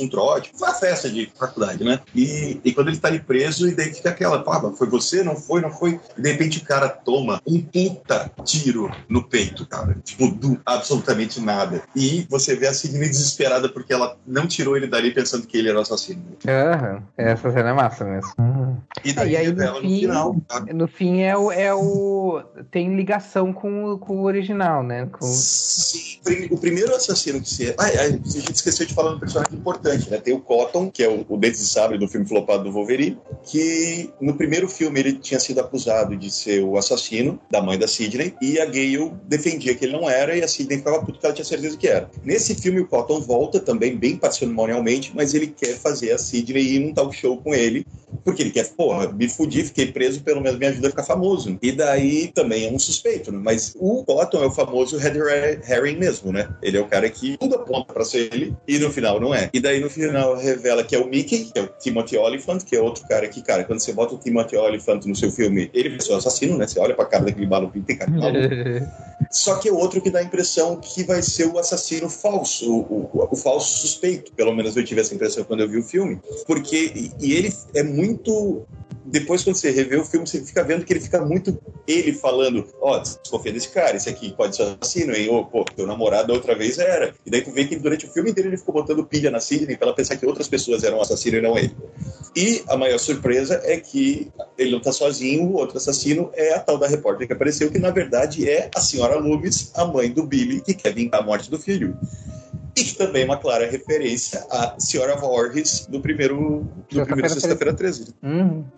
Bem nessa. E aí tu, né, e, e aí no caso, é, não sei se você vai comentar mais alguma coisa, mas aí tem o negócio do final alternativo, que não seria, né, esse final, né? No caso, quer comentar. Sim, o, o, o, roteiro original, e daí, como a gente está falando no começo, que eu acho pior do que esse, ia ser o namorado, o Joe e as Baratas, o namorado dela, e a melhor amiga dela, os assassinos. Ia ter. Como assim? Eles ainda não sabiam que ia ser uma trilogia, uh, né? Não faziam ideia que ia ter seis filmes. O, qual que ia ser o final, segundo o roteiro vazado? O Derek, lembrei o nome dele, e a melhor amiga dela, que eu esqueci o nome, não consigo lembrar, eles iam ser. Ela ia ter uma falsa morte durante o filme e ia voltar depois, tipo, revelar que era ela. Os dois iam ser, tipo, amantes, uma coisa assim, e eles eram dois pirados que teriam sido recrutados pela senhora Loomis. Mais ou menos o que ela fez com o Mickey, mesma coisa, tá ligado? Só que eles teriam se filtrado na vida dela para fazer isso. O que ia repetir o assassino dela, o assassino ser o namorado do primeiro filme. E, além disso tudo, tipo, é, eles iam ter aquela, aquela brigação e, e, e, lutaria, eles iam acabar morrendo, a senhora Loomis ia o Cotton ia chegar, matar a senhora Loomis, só que o Cotton ia querer se vingar da Sidney e ele ia ser um quarto assassino, no caso assim, porque daí ele e a Sidney iam brigar até se matar e daí ia ficar em aberto se a Sidney morreu ou não, no final do filme. E cortaram tudo isso e fizeram como foi, que eu acho muito melhor. É, realmente, eu também acho que não ia ficar tão bom aquele final. Apesar, bom, enfim, eu, eu, gosto, eu gosto da motivação, eu gosto da motivação do Mickey, que ele fala que ele quer ser pego porque ele quer virar um assassino famoso, tá ligado? Tipo, ao contrário do que o Billy e o Stu, no primeiro filme, a, ideia era botar a culpa de tudo no pai da Sidney, né? E, uhum. Eles iam ser os únicos sobreviventes, digamos assim. O Mickey não, ele queria ser descoberto e ser preso porque ele queria ficar famoso. E daí a mãe do Billy fala: Não, beleza, a senhora Lumi, não, beleza, vai se fuder, seu louco, dá um tiro nele, é ela que mata. Na verdade, depois é a Sidney. Né? É, e mais uma. Opa, desculpa, vou falar, mas. Como é um filme que ele tá discursando sobre o sensacionalismo em torno da violência violência, né, do, do, do jornalismo e a, a cultura é, de mundo cão, né, e tal, tem tudo a ver o cara querer ser famoso, ser, pego, ser famoso, que é o que muitos serial killers, que também se tornaram super famosos, a ideia de serial killer nos anos 90, faziam, né? Eles deixavam pistas para serem pegos e ficarem famosos, são vários serial killers. Então, tipo, é uma boa Sim. discussão, né? É uma boa outra metáfora aí dentro da história sobre, com a realidade, né? Uhum. Inclusive, isso foi retomado depois no 4, né? No Pânico 4. Sim. Muito bem, inclusive. Mas é, é por isso que eu gosto muito essa, essa ideia de, tipo, há um personagem tem uma motivação pessoal ligada a Sidney, que é a senhora Loomis, né? Que, assim como o filho dela, ela pensava que a família da Sidney tinha destruído a família dela. E o outro tem a motivação que tem a ver com a metáfora do filme. Eu acho bem, bem, bem equilibrado isso. Uhum. E novamente uhum. sobrevivem Gale, né, Sidney. Dessa vez, literalmente, só sobrevivem a Gale, a Sidney e o Dewey. É, esse filme. E o Cotton, o Cotton. Ah, e tem um outro negócio legal no final desse filme, que é o Cotton acaba salvando a, a Sidney, né? Porque, tipo, a, o Cotton chega, a, a senhora Loomis está com a faca no pescoço dela, ou com a arma na cara dela, não lembro agora, e ela fala. A senhora Loomis, cara, ela fudeu com a sua vida também, não sei o que, bababá, me ajuda a matar essa filha da puta. Aí a só fala assim, ó, eu topo participar do talk show. Ele, pum, tiro na cabeça do Sr. Loomis, cara, é muito bom.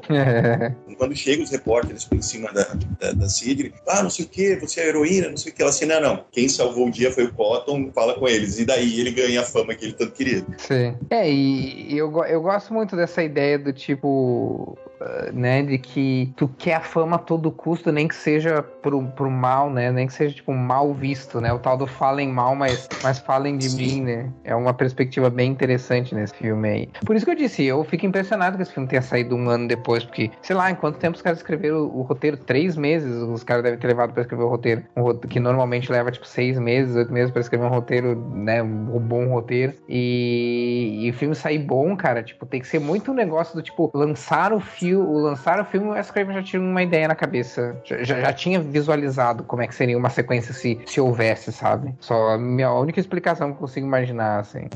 É, esse filme, ele já apontava um negócio que depois, eu acho que o terceiro vai montar, mostrar ainda mais, era que a questão de, de renda, né? De lucro, né? Porque ele foi um orçamento quase dobrado e ganhou é, quase a mesma coisa do primeiro filme e ainda, na verdade, menos, né? Porque o primeiro foi 173 milhões e esse foi 172 milhões. Uhum. Então ele já tinha uma queda um pouquinho de rendimento dentro do que já do que era o, o orçamento original, né? Que no terceiro filme isso se acentua ainda mais, assim, quando a gente for falar agora do terceiro filme, então é, eu vou falar e vai ver como foi só acentuando, né? Falando no terceiro filme, o terceiro filme ele teve muito problema. Ele é o filme, eu não acho, eu quero deixar isso bem claro, para mim não tem nenhum filme ruim na franquia Pânico. Tem filmes ótimos, tem filmes bons e tem filmes que, ok, sabe? Tipo, e para mim, Pânico 3 é o mais fraco da franquia inteira, mas ainda assim é um filme que eu assisto e me divirto, uhum. sabe? Tipo, ele, é, vale lembrar que o Pânico 3 foi o, único filme que, que saiu meio que a contragosto do Wes Craven, que teve várias coisas que o Wes Craven teve Sim. que mudar, que o estúdio obrigou, que ele não quis, não queria mudar, né? Que ele não queria, não queria fazer daquele jeito. Então também tem isso, esse agravante. Né? Aconteceu um negócio muito foda que, né, o plano, existia um roteiro do Wes Craven, né, que já estava sendo trabalhado e tudo mais, que teve que ser jogado no lixo porque aconteceu os ataques de Columbine. Né, Isso, verdade. Tardadinho que invadiram, invadiram o colégio, lá tiraram todo mundo. E o que aconteceu? Os estúdios, todo mundo, né, cara, toda Hollywood pensou, não podemos eh, brincar com violência nesse momento, dessa forma. Então eles falaram, nada de escola, nada de faculdade, nada de alguém entrando dentro de faculdade e matando todo mundo né? Então já, já pega o que era o roteiro do Wes Craven e taca fogo. É, qual era o roteiro Segundo, do Wes Craven? Era para ser mais uma coisa dentro de faculdade. Eles ainda iam estar na faculdade, sabe? Tipo, eu nunca vi se tinha um roteiro pronto, mas a ideia inicial era essa, né? Que era para ser uma faculdade. Não, ou na mesma faculdade, no caso. E, e outra, eles pediram para reduzir drasticamente as cenas de violência porque exatamente por causa do, né, a América estava chocada com, com o mundo estava chocado com a ataque de Columbine, mas os Estados Unidos mais ainda, né?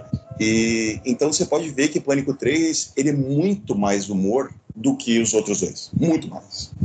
Tipo, tem aquela cena do que o Ghostface joga a faca, a faca vai girando e bate com, o, com a parte de trás na cabeça, né? Não com a ponta, né? Com a parte do, uhum. do punhal, mas com a parte da onde você pega, não sei como é o nome daquilo, na cabeça do Dewey, o Dewey fica tonto e cai, assim, sabe? Tipo, muito comédia pastelão. Tem, tem muitas cenas assim no filme. Então daí você uhum. tem a volta do, dos três. Eu acho, cara, que a premissa desse filme ela é muito boa. Infelizmente, por todas essas restrições, ela acabou ficando muito limitada e ficou um filme não tão bom. Mas, cara, passar o filme, dizer que o, o, o Ghostface agora vai matar as pessoas na produção de Stab 3 é muito foda. Uhum. Tipo, estão Sim, e, Stab 3. E é uma oportunidade ótima também pra sacanear com Hollywood, coisa assim. Infelizmente, eles não, eles não foram tão a fundo quanto talvez o Wes Craven queria ter ido, mas, mas a ideia é muito boa, né, cara? Cara, eu acho que as piadas com Hollywood em si, algumas funcionam muito bem. Por exemplo, tem o, o personagem do Millennium, como é que é o nome do ator que tu é fã dele, Rafael? Que faz é, o Lance, Lance Henriksen.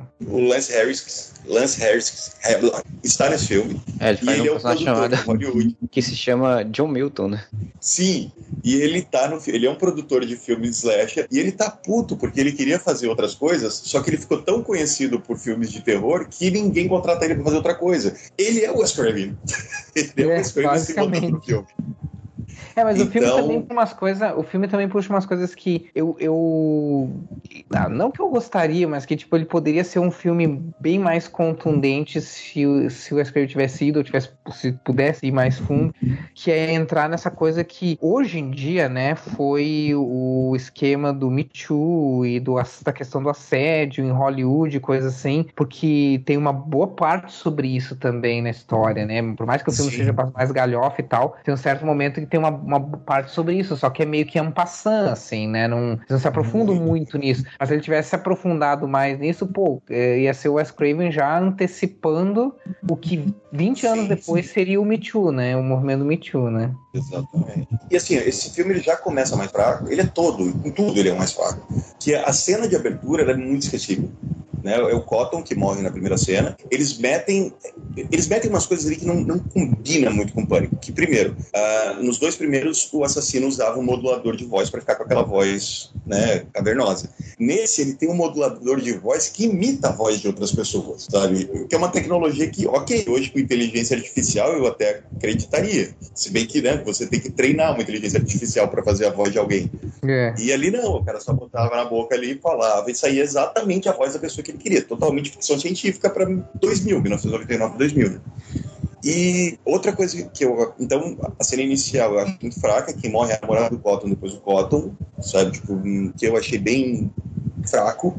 Ninguém ficou. Eu não fiquei de cara quando o Cotton morreu, porque ele não era um personagem tão proeminente quanto o Randy, por exemplo. Uhum. Né? E você não tem o Randy, que era quem dava os, as regras antes, né? Tipo, a Gale, o Dewey e a Sidney não são especialistas em filme de terror. Então eles usam um, um, um, artifício que eu acho muito ruim, ou muito fraco, que é a irmã do Randy aparece e falou, ele deixou essa fita caso ele não sobrevivesse ao último ataque. Daí é o Randy gravando, explicando as regras de uma trilogia. Uhum. É, e daí a regra na trilogia é que tudo vai, vai se conectar com os outros filmes, o grande plano vai ser revelado, ninguém está salvo e tudo vai ser maior e mais, mais violento. E não era, na verdade. Eles não puderam ser violentos. Outro problema desse filme, o elenco, porque assim, a gente citou muito o elenco de apoio, né? As vítimas dos primeiros do filme que eram atores conhecidos de TV, de, de TV e tudo mais. Nesse cara, eles chamaram um bando de Ru para fazer os outros personagens. Eu não lembro de ninguém, né? Teoricamente, o legal desse filme seria você tem, porque quando começa o filme a Sidney tá isolada lá no, numa casa, longe de todo mundo, ninguém sabe só o Dewey sabe onde é que ela tá. E ela tem um incrível sistema de segurança de uma cerca de 30 centímetros que ela bota o cadeado. E o Dewey tá trabalhando na, produ é, é, na produção do filme como consultor, uma coisa assim, porque diabo que ele tá ali não se sabe, porque ele sempre foi contra os filmes estéreo. E a Gale, ok, normal, vai para ali porque ela quer ganhar dinheiro de novo. Só que eu acho legal é que você tenha, né, daí todo mundo tem que se reunir lá, obviamente. Você tem a, a, a Sidney e você tem a atriz que faz a Sidney. Você tem o Dewey e você tem o ator que faz o Dewey. Você tem a, a,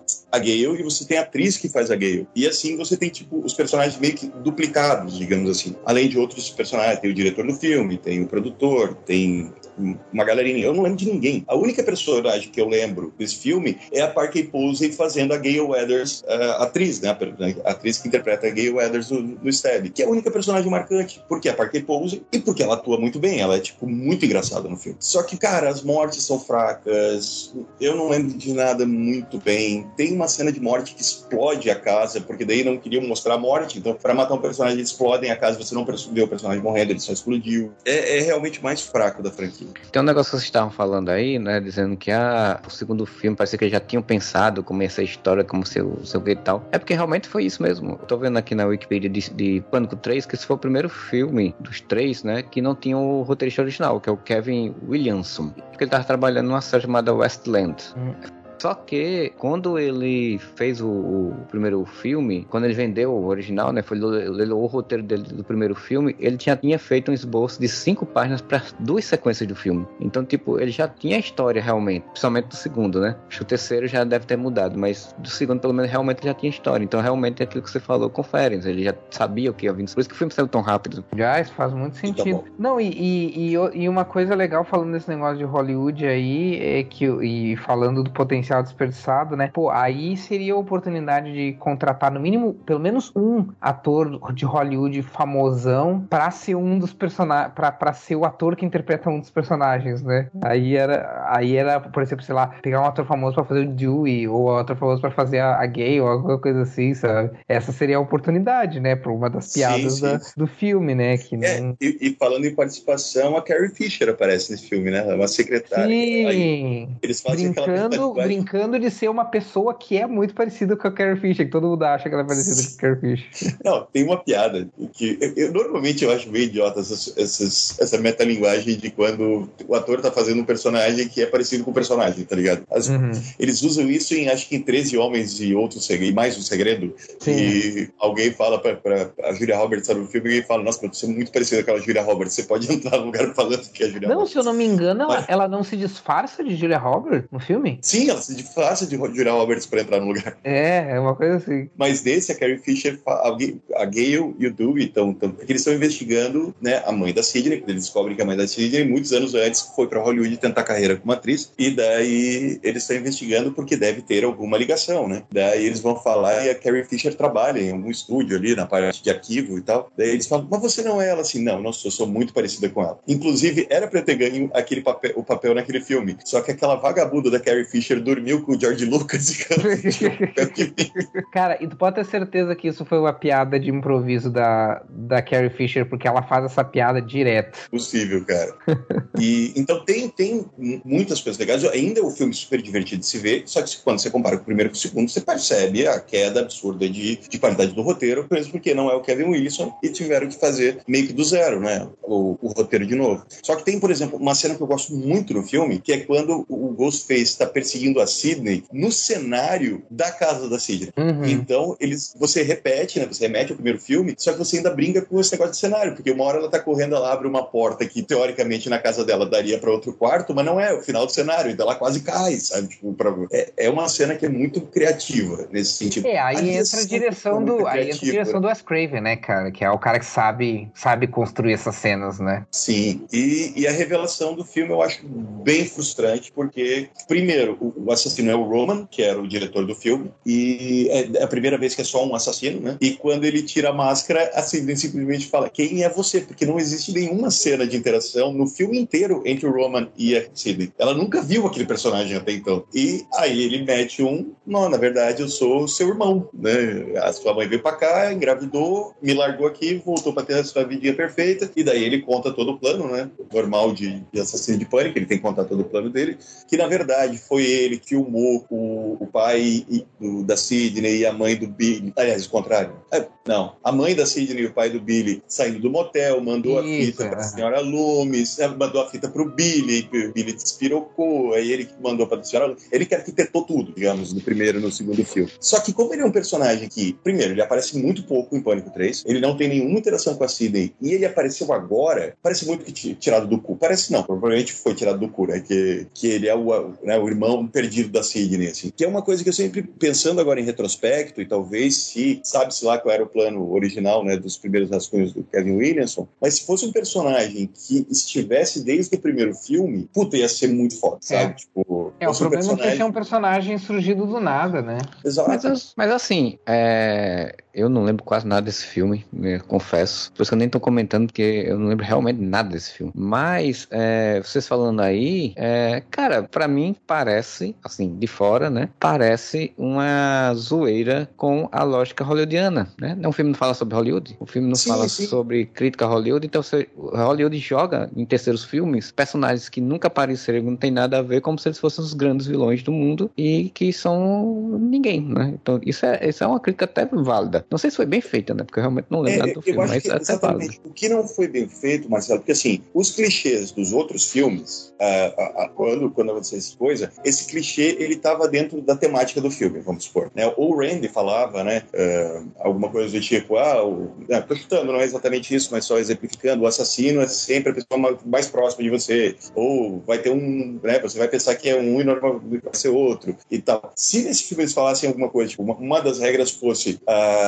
e às vezes um personagem pode aparecer do nada e ser mais importante do que você pensa. Aí você ia dizer, ah, tá, estão zoando isso. Mas não, é, realmente parece que não tinha ideia de quem ser o assassino e foi feito dessa forma, tá ligado? Não sei se tu consegue entender. É, eu. Cara, se eu não me engano. Não tem uma preparação para isso. Eu posso estar enganado, mas se eu não me engano, era para ter tido um segundo assassino também nesse Sim, filme. Era, ia, ser a, ia ser a atriz que faz a Sidney. Isso, exatamente. Exatamente. Só que daí eles cortaram todas as referências a que ela ia ser uma. A, a, e as associações dela com o, com o cara que me esqueci o nome, uh, que é o, o irmão Roman. da Sidney. O Roman, né? Que era o, o, irmão, o irmão da Sidney. E. Então, enfim, né? Mais uma coisa na lista de coisas que foram alteradas no filme, né? Então. É, mais uma vez assim. Mais uma vez assim. Eu, eu, estou comentando aqui como alguém que não se lembra nada do filme e tal, só fazendo papel de advogado do diabo, no, no, no caso, né?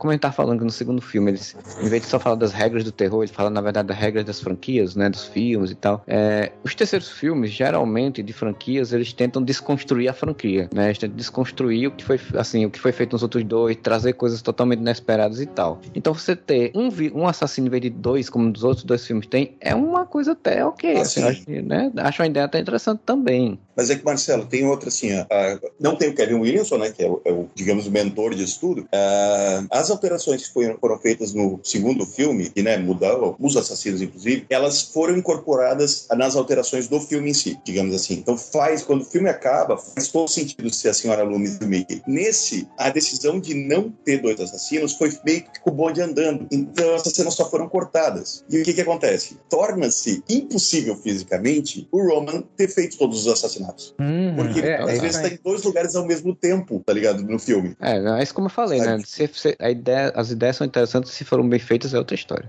É. é. E aí, mas uh, esse filme também apresenta uma, uma, uma, coisa que é, uma, é um detalhezinho de, fio, de pânico que eu só fui perceber agora. Que é, se você não viu a pessoa sendo assassinada, ela não está morta. Porque isso aconteceu com o Billy no primeiro filme, né? Tipo, o Billy, a cena em que eles acabaram de transar, o Billy vira de costas para a câmera e para Sidney, a porta abre, entra o Ghostface, passa a lambida na barriga do, do, do, Billy, só que a gente não vê isso. Ele vira e tá sangrando e cai morto, entre aspas. Depois ele descobre que não, né? Ele forjou a própria morte para Sidney pensar que era, um só, era só um assassino. Aqui, o Roman aparece morto, a gente não vê ele morrendo. Tem uma cena que tem uma festa final, que é uma festa de aniversário do Roman, né? Onde né, a maioria das mortes acontecem. E uma hora eles abrem, né? A Gale abre um, um baú e tá o, o Roman morto ali dentro. E a gente não viu ele sendo assassinado. Então a gente percebeu, eu aprendi uma coisa: se você não viu a pessoa morrendo em pânico, ela não morreu. Ah, isso se reforça até nos filmes recentes, também tem isso. Hum, Sim. Verdade. É, inclusive, nota, né? Eu tava falando antes sobre a questão do Me Too e tal. O Pânico é produzido pelo. O Pânico 3 é produzido pelo Harvey Weinstein, tá? Então. É. Ah, mas, eu, eu não duvidaria que treta... a Craven não fez de propósito. Sim, mas tem, tinha uma treta. Tem, tem, tem treta, exatamente. Ele e o Kevin Weinstein, ele tava muito puto com o Kevin Weinstein, exatamente por causa desse, dessas paradas que dava acontecendo. Tem isso também. Essas paradas de, de assédio. É... Sim, porque o lance eu... da Sidney, o lance da mãe da Sidney foi isso, né? É um lance Sim. totalmente me too, assim, de ir pra Hollywood e o cara e o, e o produtor, uh, né, tipo, manipular ela, enfim, e, e né, e, e, tentar usar, abusar do poder dele e tal. É, tudo que tá sendo falado agora, tudo que rolou ali com o Harvey Weinstein, não tem como Sim. ser coincidência, né, cara, ele ser produtor dos filmes e, e tá sendo falado sobre isso no filme, no terceiro filme, sabe? Não tem como ser coincidência. Aí tem um personagem também que entra nesse filme, que sobrevive, né? No final, sobre, novamente sobrevivem Gale, Dewey e Sidney, mas sobrevive também o Mark, que é o policial, vivido pelo Patrick Dempsey, né? Outro ator que, que tava em ascensão. Que não tava em ascensão, não, cara, já era famoso pra caralho. É, já tinha feito, ele, ele, não tinha feito ainda séries muito super famosas, mas já tava fazendo algumas coisas, já tava uhum. conhecido. Ah, ele, que depois ele... Nos 80 ele fez namorado de aluguel, cara. Sim, sim, mas eu tô falando de séries porque nos anos 2000 ele sim, participou sim. de Grace, fez umas pontas, começou a fazer umas coisas mais... Virou protagonista de Grey's Anatomy durante temporadas e temporadas e eles estabelecem, e eles estabelecem que ele, ele e a Sidney ficaram juntos, né? Ele só não aparece. Sim, né? sim. Não, no final aparece os quatro, né? Porque daí, finalmente, teoricamente, acabou, né? O último assassino, o que estava planejando tudo, morreu, e daí o filme. Eu gosto daquele final, que é quando a Sidney, tipo, eles estão tudo na casa da Sidney, daí ela vai lá fazer, que ela tem trocentos cadeado na porta, ela, ah, foda-se, não precisa trancar mais, sabe? Tipo, daí tá os quatro lá indo ver o filme, e é, uhum. o, é o famoso final feliz, porque teoricamente esse é o final da trilogia.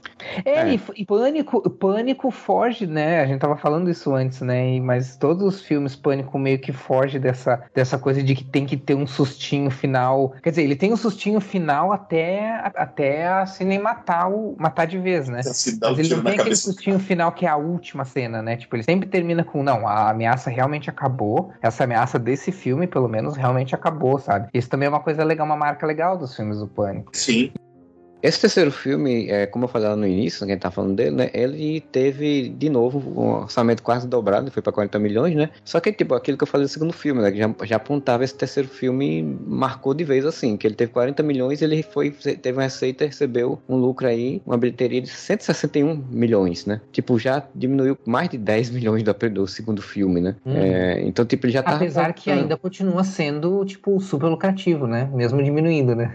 Então, é lucrativo, mas já tá estava. É isso que eu tô falando. Ele é lucrativo, mas ele já estava apontando que não estava mais rendendo tanto uhum. antes. Né? Retornos decrescentes, né? Já estava com os retornos decrescentes, como eles É, dizem. ele estava tava aumentando o orçamento e diminuindo a receita. Então, isso já para a produção de cinema hollywoodiano já é um problema, né? É. é não, e como a ideia inicial era ser uma trilogia mesmo, né? Tipo, você ok, todos os filmes deram muito lucro, pode ter sido decrescente, mas deu lucro. E daí, antes da gente ir pro próximo, eu acho interessante de comentar que o Pânico fez tanto sucesso, mas tanto sucesso que virou uma febre de filhote de Pânico nos, nos final dos anos 90 e até meados dos anos 2000. Porque a gente teve Lenda Urbana, eu sei que vocês fizeram no verão passado, um, um filme Valentine's Day, que é que o assassino era o Angel. Uh, cara, nossa, Angel esse, esse, é horrível. Assim. Horrível, todos são. Tipo, não, eu sei que vocês fizeram no verão passado, ele é até, até legalzinho, assim. Ah, cara, reassiste, é ruim. Mas, mas assim, ele é até legalzinho pra, pra época, ele é até legalzinho, até curti. Mas assim, é claro, né? Se desgasta muito rápido, não tem história. É, deixa eu me corrigir. O primeiro, eu sei que vocês viram, fizeram no ano passado, é legal. E, cara, mesma fórmula, né? Fred Prince Jr., Sarah Michelle Gellar, Ryan Phillip e Jennifer Love Hewitt, quatro atorzinhos é, teen da época, né? Mesma coisa com Lenda Urbana. Cara, Lenda Urbana tem Michael Rosenbaum, tem uma galera conhecida, sabe, no, no uhum. filme. Michael Rosenbaum ainda não era Lex Luthor, né? Mas, enfim. O...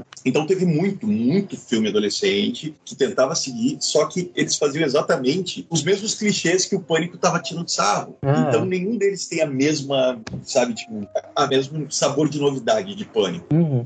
Curiosamente, o único filme dessa leva que, no fim, não é exatamente um slasher, mas, né, entrou na onda desse filme, filme terror adolescente e que, ironicamente, foi o único desses que não teve sequência e que, para mim, foi o melhor de todos que veio da safra depois de Pânico, foi o aquele Prova Final, que não é exatamente slasher, eu, eu sei, é, né, é mais um sci-fi, mas ele entrou nessa onda de filme de terror adolescente, né, e de assassinato de, de assassinato de adolescente e tal. E, e, é ótimo, né? Só que é justamente é um filme diferente, né? E também o mesmo esquema, né? Josh Harnett, uh, o, o, o, Frodo, uma galerinha que, tipo, eram os astrinhos da época fazendo. E isso, isso também vale um, um, pequeno parênteses rápido antes da gente ir para Pânico 4, que é, eu, eu, ano passado, eu peguei de. pilhei de ficar assistindo esses filmes de terror adolescente dos anos 90 barra 2000.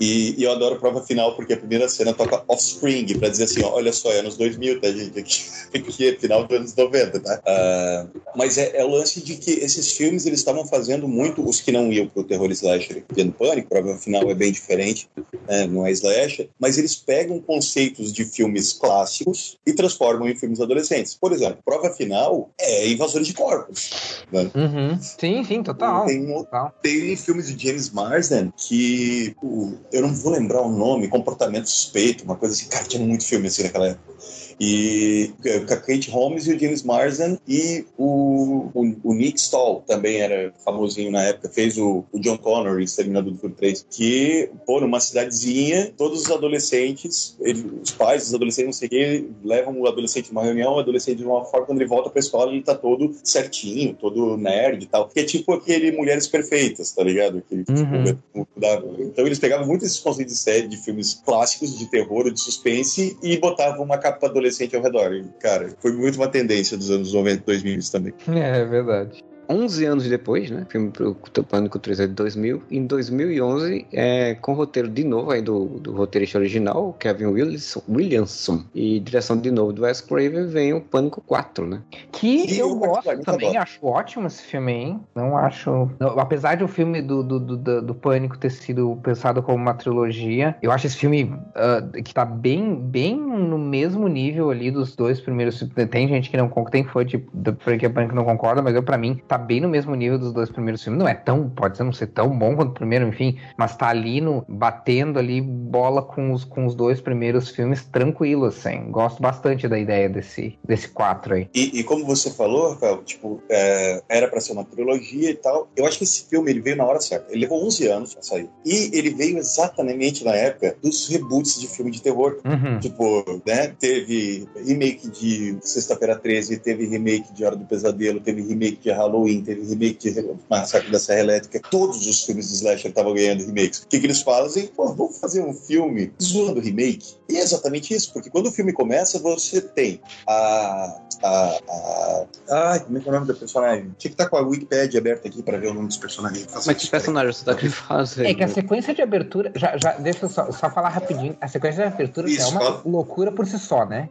O que eu lembro, tá, da sequência de, de, abertura é que, tipo, ela começa com a clássica, com a clássica primeira morte, mas aí se revela, mas aí quando a, morte acontece, se, re, uh, se revela que na verdade isso é um dos filmes do Stab que está sendo visto por, por duas, por uma, né, por, por duas, uh, por duas mulheres, né, por duas, por duas uh, pessoas em casa, né, assistindo o filme em casa. E aí, tipo, elas comentam sobre o filme e uma mata a outra. E aí, depois que uma mata a outra, tipo, de novo, a, a história sai e se mostra que é duas pessoas assistindo essa história que estava assistindo assistindo a outra história e começa um loop bizarro. Só que cada vez é, que é, aparece muito... são atrizes conhecidas diferentes. Tem a Kristen Bell, tem a Anna Paquin, tem, tem várias atrizes conhecidas que vão aparecendo como essas, como essas pessoas, assim. E até chegar no ponto em que é realmente as pessoas, entre aspas, reais, que vão ser a. que uma delas vai ser a pessoa assassinada. Ou não lembro se as duas são assassinadas, não lembro. Uh, Acho que as duas e aí,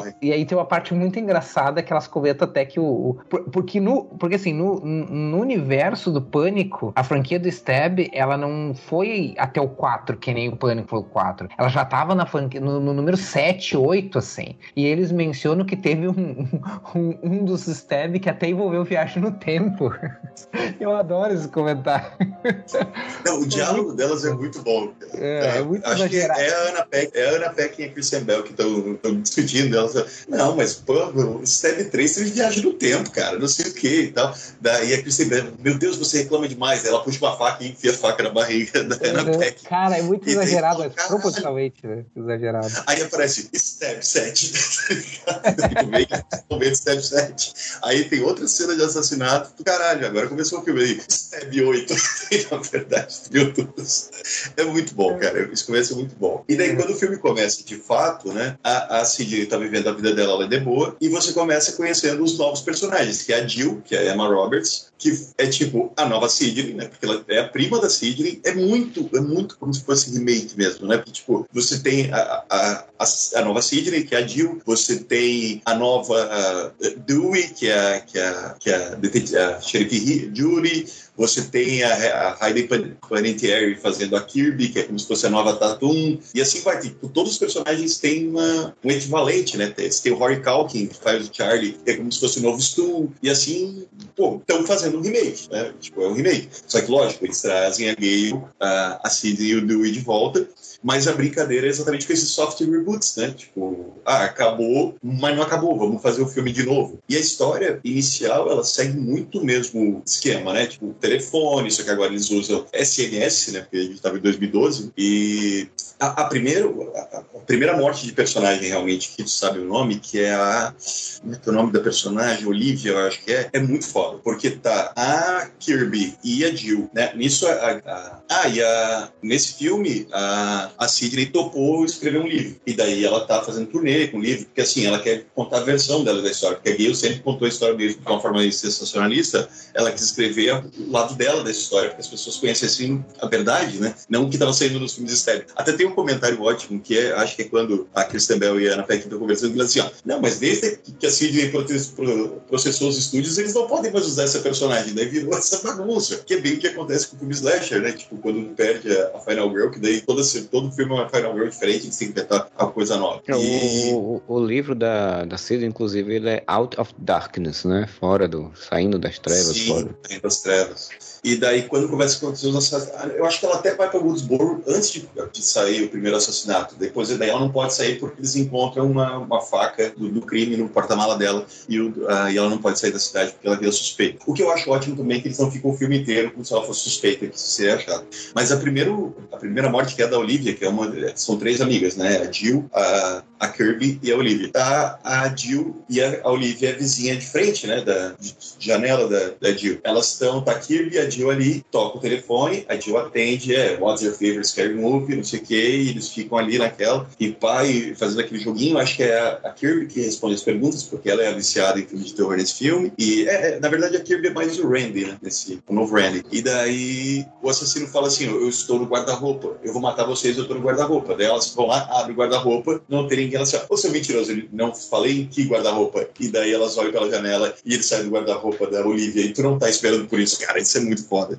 E é uma cena é. bem violenta. Que, uhum. que, ele começa a esfaquear a barriga dela e tu vê, tipo, sangue e tripa saindo. E quando, isso eu acho foda também, que é a evolução da Sidney. Porque a Sidney ela vai ficando mais badass a cada filme. Que ela, porra, ela passou três vezes por essa caralho, né? Aí ela olha pela janela, quando ela vê, mano, ela não tem dúvida, ela sai correndo em direção à casa, pra ir dar porrada no Ghostface, cara. Eu acho muito foda, muito foda. Eu tô revendo aqui, enquanto tu tá falando, eu tava dando uma olhada aqui, tem no YouTube, em três partes, abertura. E é engraçado ver que eles têm pager também, né? Não só SMS. Sim. a guria tem, recebe mensagem pelo pager. tu diz isso pra, uma, pra, pra um adolescente de hoje em dia, fala sobre pager, não, não vai nem entender, né? Como assim, tipo, um pager que não é... Como, como assim é um negócio que tu escreve que não tem internet, que não vê foto, que... Cara, o conceito de, de conversar por SMS já é um negócio que, né? Adolescente hoje em dia é uma coisa sem sentido. É, um, flip, um telefone de flip também os caras têm. É uma coisa incrível. Muito bom, cara. É muito bom. E pra tu ver como a gente tá velho, né? Porque a gente viu o primeiro, né? A gente tava rindo agora da pessoa ter celular e ser suspeito por ter celular. Agora a gente tá rindo que no 4, que passou 11 anos depois do último filme da trilogia, as já são velhas também. Ah, pior, cara. É, Mas eu acho muito legal isso, porque o. E daí tem, você tem os famosos personagens é, né, que não. Red Harry, né? Que fala suspeito. Tem o namorado da Jill, que eu não vou lembrar o dele agora, que, pô, se é um, soft reboot, vai ser o namorado. O, namorado também é um babaca igual o, o Billy. Uh, você tem um moleque que fica com a câmera, e isso é usado muito bom, cara, que o moleque o tempo todo com a câmera, filmando e vendo no celular, assim. E a morte dele é muito boa, porque quando ele filma que a câmera tá virada para trás, e ele tá, tá virado para trás, tu acha que a hora que ele ligar, vai ligar a câmera e tu vai ver o Ghostface atrás dele, né? Clichê. Aí tu clica, não tem nada. Aí tá vendo a câmera quando ele vira para frente, o Ghostface está na frente dele, cara. Esse hum. susto criativo, eu acho muito bom. Que o assassino vem da onde você não tá imaginando. Sim, é, é, tem... é por isso que eu gosto muito desse filme, cara, porque ele, ele realmente, ele realmente fala, sim, claro, nenhum filme, entre aspas, precisa existir, mas esse filme realmente é um filme que, que uh, te convence que ele devia existir, sabe? Não é um filme que, tipo, ah, mas podia ficar assim esse filme. Não, tipo, esse filme também é assim como os outros. Ele é um filme com. Ele é um filme do pânico com algo a dizer, né? Tanto que, a, que o, os, os dois assassinos, a assassina principal, né? A motivação dela é justamente a metalinguagem da história, né? A motivação dela é fazer um remake. É realmente fazer Sim. um remake, né? Dos assassinatos de Woodsboro, né? E ela ser a nova. Ela literalmente quer ser a nova Sidney, né? Então, eu achei isso bem criativo, assim, também do, do, do, do, roteiro, sabe? Não, e ele subverte muito. Só, só lembrando que tem o Adam Brody, né? O famoso Capitão Mario Jr., tá, tá no é. é o policial que morre. Pra tu ver como, cara, é muito ator que, tipo, era famosinho, assim, tipo, é. O, o, o elenco é muito formado pelos teen stars da época, né? É. Eu achei isso muito, muito legal. E, e, e, exatamente subverte muito, porque, ok, o Charlie, a motivação dele é só ser um capacho da Jill, né? Ele, é o, ele na verdade, ele serve para ser o. Ela tá fazendo tudo aquilo para parecer que o assassino é o Charlie, né? e que ela é a Final Girl. E, uhum. e cara, tipo, olha a subversão. Nesse soft, soft reboot, entre aspas, a assassina é a Final Girl, né? A nova Final Girl. Muito foda, cara. Muito foda. E é o único vilão do, do Pânico que quase vence, né? Porque ela Sim. consegue fazer isso. Tipo, ela, a, a, ela não sabe que é gay. Não, a gay eu acho que nem chega a descobrir que ela é assassina. A única que descobre que ela é assassina, que é gay fica muito tempo no hospital nesse filme. Não, a gay saca, a gay saca quando ela fala um negócio, não é? Quando, tipo, a guria fala um negócio. Sim, perfeito. Não, mas eu digo assim, quando tem um embate entre Sidney e, ah, sim, sim, Jill, sim, a Gale não tá. Uhum, então a única que sabe que a, a a Gale é a, a Jill é a assassina, é a Sidney. É a Sidney. Que pra Jill morreu. Só que uhum. a Sidney tá no hospital ali porque ela não morreu. Aí a Gale chega lá, ela fala alguma bosta, a Gale, essa filha da puta, é assassina. É, não, a, daí... a Gale, a, a Jill fala pra Gale que de uma lesão que a Gale tem que não tinha como a Jill saber. Só o você saberia. Uhum. Exatamente. É, na verdade, tu, Gale... tu disse que ela, na verdade, tu disse que ela, que ela quase venceu, na verdade ela venceu, né? É porque Sim. pelo menos por um tempo, né? Por um tempo ela ela venceu. Ela venceu daí... também no final, no final mesmo, ela venceu de outra forma, não como ela queria, mas venceu também de outra forma. Mas continua aí. Mas isso é interessante, né? Porque, tipo, você tem essa, essa, esse embate final, que daí é a Jill contra Gale, Dewey, a Judy, né, a detetive Judy e, e a Sidney, ela quase mas daí a Sidney consegue fazer aquele negócio com o desfibrilador e dá na cabeça dela, e depois, óbvio, dá um tiro na cabeça, que é o clássico. Só que quando o filme tá acabando, e porque o objetivo dela era ser a nova Sidney, era ser a nova Final Girl, né? E quando a câmera vai afastando, que sempre acaba assim, o pânico, né? Com a câmera passando e os repórteres falando, ah, os repórteres estão falando bem dela, falando Jill, a sobrevivente dos ataques, não sei o que, bababá, nova heroína e tal. Lógico, isso vai ser desmentido logo depois que o filme, daí subir os créditos, quando a Gale falar a verdade, dar a notícia verdadeira, mas até o, o crédito subir, ela conseguiu o que ela queria, ela estava sendo considerada Final Girl. Uhum. É, e como eu falei, eu gosto muito desse filme, cara. Gosto muito mesmo, assim. É, pra mim tá bem no, ali no pau a pau com os dois primeiros, sabe? E eu gosto também daqui que tem o grande evento. Todo filme tem um evento, né? O terceiro é o aniversário do Roman, o segundo é a, a peça de teatro da Sidney que vai estrear, o primeiro é a peça na Casa do Estudo, e nesse é a. Como é que é o nome? É uma maratona de filmes do, do, do Stab, mas tem um nome muito bom, cara. É, como é que é? Verdade, eu não lembro, cara. Como é que é? Ah, é. Stebaton. Stebaton. Stebaton. Eles vão ver todos os filmes de Stab, assim. Cara, isso é muito legal. É muito legal. E eles se livraram desse recurso idiota do terceiro filme de um trocinho que muda a voz, né? Eles simplesmente esqueceram. Ó, tá de conta que não fizeram isso aí. ah, é. é esse, disso. esse filme, ele, assim como o, o 3, né? Ele teve 40 milhões de orçamento e ficou quase com a mesma receita, né? O mesmo retorno de bilheteria do 3. Ele ficou com 97 milhões de bilheteria. Quer dizer, tipo, ele foi basicamente a mesma coisa, assim, que o 3, né? Apesar de ser um filme melhor, apesar de ter passado 11 anos, é, de ter, uma, ter né, um trocamento mais bem estruturado, ele basicamente ficou a mesma coisa, né? Uhum. E, e, esse foi muito. Muita gente considerou meio que. Não fracasso, né? Por dinheiro, mas. Ah, eu lembro que na época se falava muito que, ah, mas ah, morreu, né? Pânico. É, não rende mais. Não vai dar lucro e tal, né? Tipo, é, apesar é, das pessoas elogiarem passou... muito o filme. Porque você imagina, você passou 11 anos pra fazer um filme, é um filme muito aguardado pelos fãs, com, com todo com um elenco de volta, com não sei o que, tal, tal, tal. E ele tem basicamente a mesma receita do filme do, dos anos 2000, né? É, do filme de uma década antes, né? É, não, tipo... E dá pra dizer, e dá para dizer que realmente morreu, né? Porque o, o, o Pânico 5 só foi sair uns 10 anos depois de novo, né? É, o Pânico 5, ele ia sair, né? Já tá, ele tinha, tinha se planejado que ia ter um quinto filme da franquia, mas foi cancelado e logo depois o Wes Craven morreu, né? Em 2015. Uhum. Né? É, ele morreu em 2015, né? Então. É, e aí por isso que não teve também. Aí deixaram de fazer filme e foram fazer a série, né? Pois é, Sim, eu não assisti a série. Alguém assistiu, assistiu a série? Não, nenhum episódio. Também não assisti nada da série. Inclusive, eu, tenho, eu sempre esqueço que existe essa série, eu tenho que assistir. Mas aqui eu vou, eu vou citar então o, um canal que eu gosto muito, que é o Trecheira Violenta. Eles fizeram um, uma retrospectiva de todas as coisas do Pânico e, segundo o Oswaldo, né, o do Trecheira Violenta, ele falou: nós vamos incluir a série, porque aqui no Trecheira a gente não pode falar só bem das coisas, então tem que ter alguma coisa pra gente falar mal. A gente viu a série pra poder falar mal. É, mas assim, eu, assim, eu não, também não vi a série, mas eu imagino que você fazer uma série de um assassino mascarado, você ter todo episódio, e, sim, a graça do Pânico é isso que a gente falou, de você não saber quem é o cara, de você ter as piadas com metalinguagem, não sei o que, tal, tal, tal. Aí você expo, é, é, enrolar, empurrar isso por sei lá quantos episódios, né? É meio complicado. E será que o Pânico, a série do Pânico é uma série sobre uma série de slasher? ah, pelo, pelo que eu vi, pelo que eu vi no vídeo do Trecheira, não. Eles não, não vão pro, tanto pro lado de metalinguagem. É mais uma série. É um Riverdale que mora, morre gente. Você já perde uma das coisas mais importantes, né? De uma das identidades mais importantes da franquia do cinema, né? Sim, assim, é, curiosamente ela teve três temporadas, né? Ela teve. Passou na MTV, né? Teve três temporadas. Eu tô vendo aqui na Wikipedia que as duas primeiras temporadas foram ambientadas na cidade fictícia de Lakewood. E segue a história. No, vamos ver no Rotten Tomatoes quanto que, quanto que foi. Segue a história de Emma Duval, Duval, uma adolescente ligada aos horríveis acontecimentos do passado da cidade, quando a principal obsessão do assassino começa a tomar forma após um assassinato brutal no presente. Emma se encontra no centro de um perigo iminente. Com sua família e amigos em perigo, ela se propõe a descobrir os mistérios sombrios da cidade e desmascarar a identidade do assassino mascarado de Lakewood. É como o Moura falou, né? Uma Riverdale aí de, de Ghostface.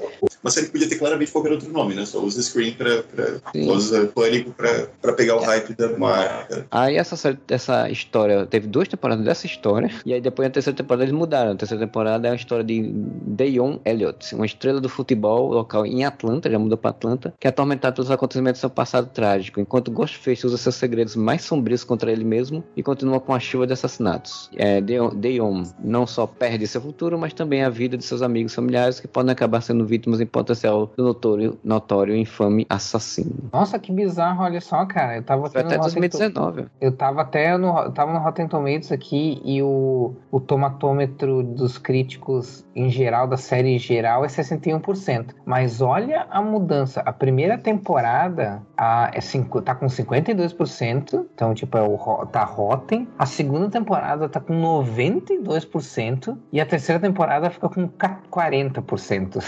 olha a mudança de qualidade, cara. Talvez Como russa um, de criatividade. Oh, mas eu tô vendo aqui as participações. Teve a Bella Thorne como participação, né? Que é atriz, cantora, modelo, diretora conhecida, né? Uma das participações aí. Que loucura, cara. Eu, na verdade, eu recomendo para quem gosta de Pânico. Eu não recomendo a série do Pânico, eu recomendo Scream Queens. Scream Queens tem total, total Emma o espírito, o espírito de, do Pânico, assim. Embora não tenha nada a ver, claro, com a franquia, mas é total o espírito do Pânico, assim. É o Pânico do Ryan Murphy, né? É, é basicamente. basicamente. A segunda mas aí, é, mais tem, ou menos. A primeira é tem, ótima. Tem a Emma Roberts e a Jamie Lee Curtis. Verdade, realmente. Cara, a primeira temporada dessa série é ótima, cara, de verdade. Muito boa. A segunda é ruim, mas a primeira é muito boa. É, eu acho tão ruim, mas ela é. Nossa, bem, enfim. Ah, não, é a, a segunda é. A segunda é tipo o Ryan Murphy indo, indo muito Ryan Murphy.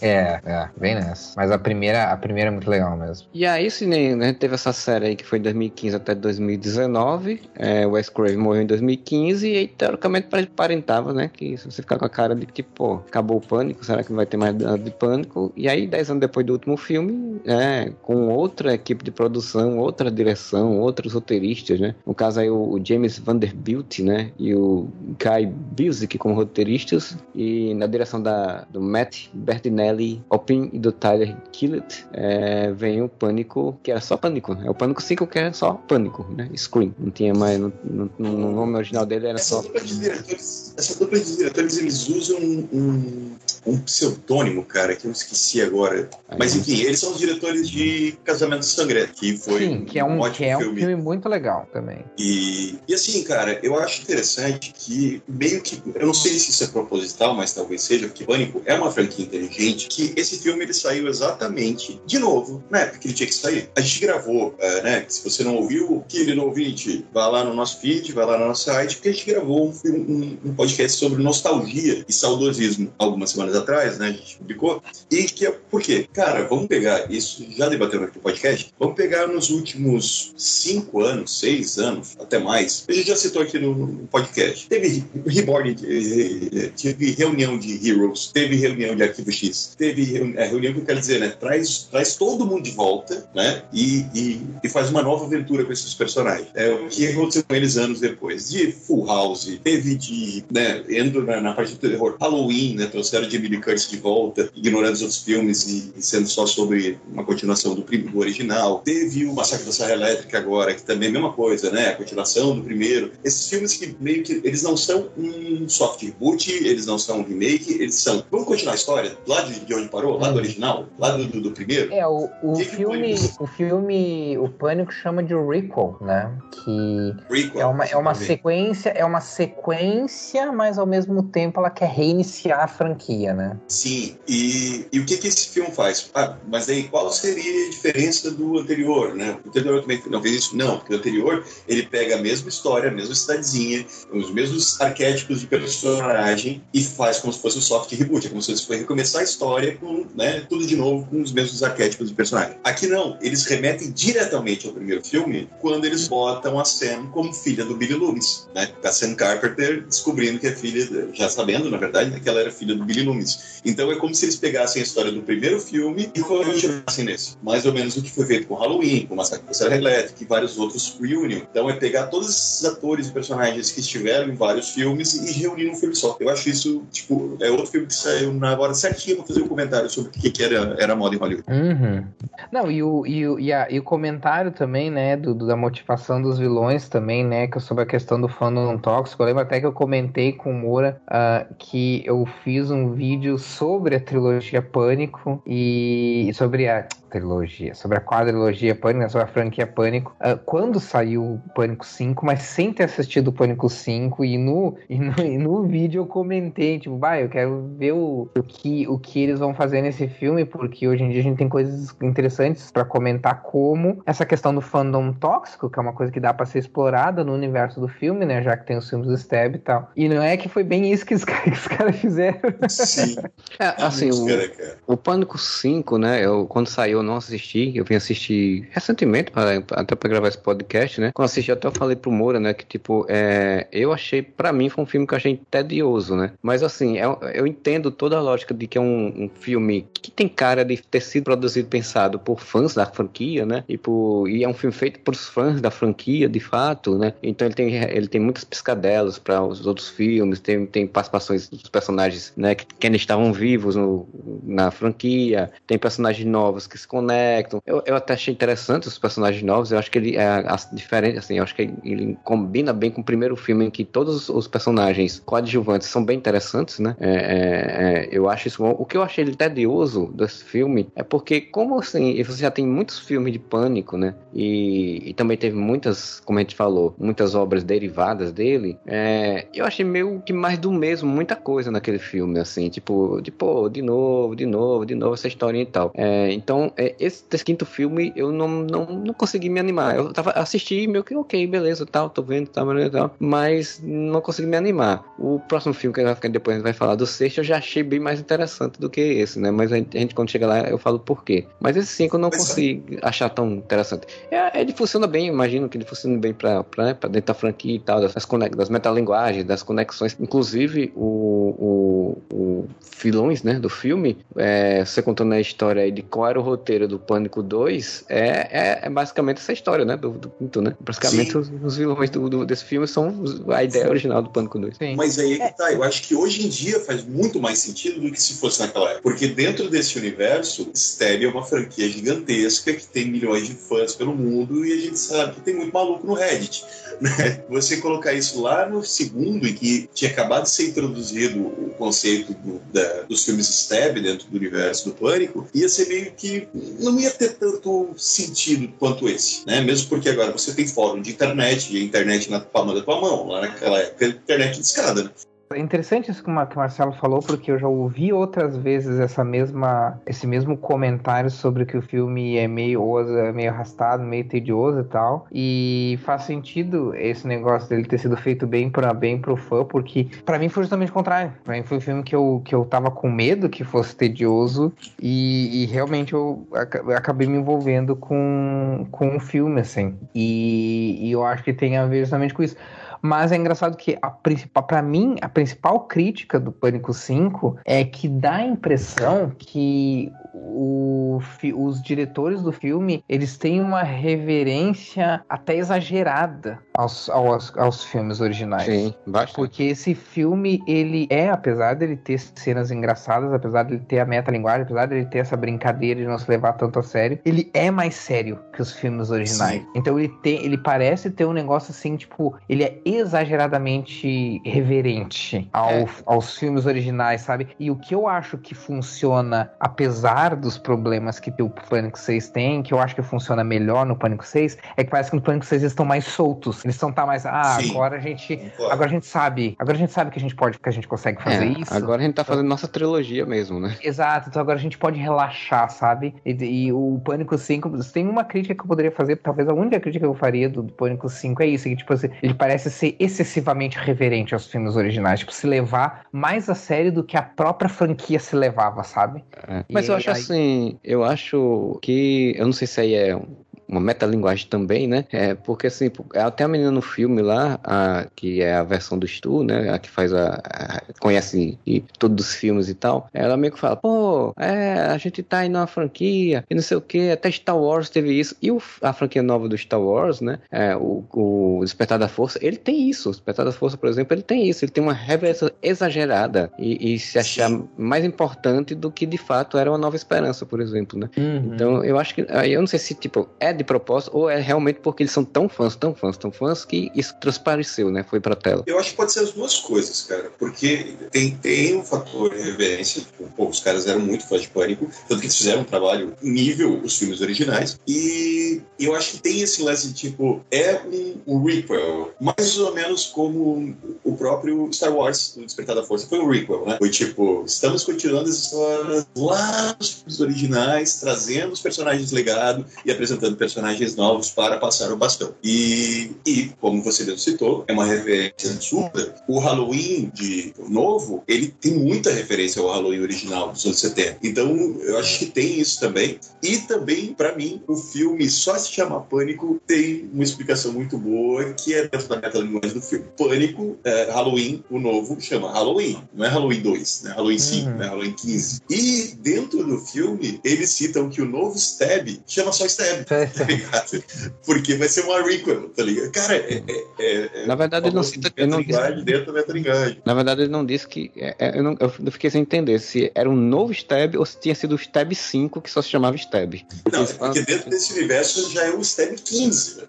Então, o Stab. Porque assim, ele, tem a hora que o cara tá lá vendo o negócio que ele fala, ele fala isso, né? Ele, eu tinha entendido. Ele fala, o único que prestou foi o Stab 5, que nem se chamava Stab, nem se chamava 5, era Stab Stab. E ele tá vendo um vídeo do Stab 8. E o Stab 8 aparece o 8 no final, assim, quando ele tá vendo a, o, o, vídeo. Então eu fiquei cara, entendendo uma, isso. Você fez uma máscara cromada em lança-chamas, cara. Eu adoro esses exageros que eles uh -huh, botam dentro uh -huh. da franquia Stab. E aí, aí o legal é que ele fala, assim. né? É, tipo, cara, chama de Stab 5, por que chamar de Stab? Ou o Steve, eu não lembro é, se Fábio ou 15, mas era ele falava uma coisa assim, né? Tipo, cara, chama é, do livro. Exatamente. O Rich fala, ele reclama que o. Por que, que não tem o um número aqui, caralho? E tipo, o próprio filme que ele tá não tem o um número. É, não tem o um número e aí, nessa cena, que nós temos, nessa cena que nós temos a referência de que a, a Kirby é uma sobrevivente, né? Do, Sobreviveu, sim. Do, do, do assass dos assassinatos do, do, que ocorreram no, no Pânico 4, né? É uma heroína com superpoderes. É. Não, mas, cara, ali faz sentido, porque o Charlie dá uma facadinha bem. Tanto que a galera falava que ela não morreu desde que o filme saiu. Porque ele dá uma facadinha bem de lado nela ali e, e ela não aparece morrendo, tá ligado? Tipo, ela desaparece do filme depois disso. É, é e como eu falei, se não apareceu morrendo em pânico, não morreu. É, não, em é. comparação com quanto, com quanto outros personagens levam facada pra caralho e, e ainda sobrevivem, né? Disso, né? O, que ela, o que ela levou não foi nada, né? É, nessa trilogia. Nesse, e nesse filme novos, o irmão da, da, dessa menina que eu citei, né? Tipo, nos dois filmes o cara leva facada que fala, porra. Sim, morre. ele é o novo Dewey, né? Não, não tá falando de Ele é o novo Dewey. É, ele é o novo Dewey, né? O cara que sempre no final, ele não, não, tem mais um vivo aqui. Né? Uh, mas eu acho que que é interessante, cara, acho que é interessante a gente mencionar no do Pânico 5 aí que ele consegue fazer, guardadas as devidas proporções, algumas coisas que o Pânico original fez, né? Que o Pânico original ele meio que Uh, né, ele, vamos dizer assim, eu sei que a linguagem, né, as linguagem meio, meio pomposa, mas tipo, ele meio que elevou os filmes slasher de uma certa maneira. Não sei se dá para dizer que elevou, porque na verdade os filmes slasher não seguiram isso, né? Então, e, né, tipo, ele não elevou o gênero, mas uh, no sentido de, de, de, isso reverberar nos outros filmes, né? Os outros filmes continuaram sendo cópias baratas, né? Mas, mas ele, ele conseguiu fazer uma coisa realmente diferente, né? E um dos motivos, uma das coisas que ele fez diferente é que a gente já comentou aqui, né? Mas eu, que eu acho que o, o Pânico 5 também fez, foi ao invés de ao invés de só querer fazer um filme morte por morte, um, ou easter egg por easter egg, ou referência por referência, metalinguagem por metalinguagem, foi realmente querer fazer um filme que tinha uma história e tinha sobre o que falar, né? Então, uh, a gente tenta, de novo, né, nesse Pânico 5, a gente tem um filme onde uh, você tem uma história que faz sentido, né? Você a, a, tem a coisa da, da filha, do, da guria ser filha do Billy Loomis e tal, é uma coisa que não não é parece uma coisa nova, parece uma coisa original, né? Não é uma coisa que, que parece ser um, uma reciclagem dos filmes antigos. Uh, vocês já comentaram aí, mas só para relembrar, né? Uh, os, eles fazem que nem no primeiro filme, né? Que o grupo de adolescentes, assim, todos os grupos de adolescentes eles são relativamente bem definidos, né? E são personagens interessantes o suficiente para tu se para tu não ficar naquela coisa de ah, esse não foi desenvolvido o suficiente, esse provavelmente vai assassinou ou coisa do tipo, ou então ou então tu não dá tanta bola, né? Todos os personagens tu dá alguma bola, pelo menos, né, pro que acontece com eles, assim. Tanto que para mim uma das cenas mais ridículas, e para mim também é uma das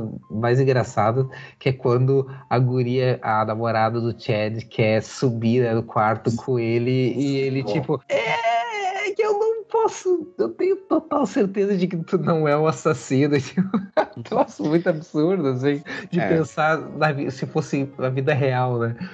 Ela, Mas é, é ela, ela, essa namorada dele, acho que é a única personagem que eu achei mais assim, solta, assim, né? Porque sim, ela sim. sai, depois volta do nada. Talvez até era pra, talvez até era pra fazer esse red herring, né? Do tipo, ah, sim, ah, ela é, é que provavelmente vai ser assassina, né? E... Esse, esse filme ele tem umas piadas boas sobre quem, assim, que é uma coisa que eu achei interessante, que retomou, assim, pra mim, que, que as piadas boas sobre quem pode ser o assassino, né? Uhum. Porque tem essa piada, tem a piada da, da, da, da Nova Stu com a amiga da, da, da Vandinha, né? Que ela desce pra, pra pegar cerveja e ela outra vai ah, atrás, sim, né? E ele diz, ah, ah é foi sozinha. Bom. E elas ficam numa brincadeirinha que eu disse, pô, será que essas duas são assassinas? E eles estão nessa brincadeirinha, mas não ficariam nessa brincadeirinha porque não teria ninguém vendo, né? E, mas aí eu fiquei pensando, pô, provavelmente pode ser que uma delas seja assassina. Isso, isso é legal, né? Isso é interessante, uhum, foi, foi, interessante, uhum. porque você ficou questionando. Não, e, e, referência direta ao, ao, primeiro filme, né? Que tem a cena dela descendo pra pegar cerveja, no mesmo cena que seria da, a, da morte da Tatu, da, Uhum. Né?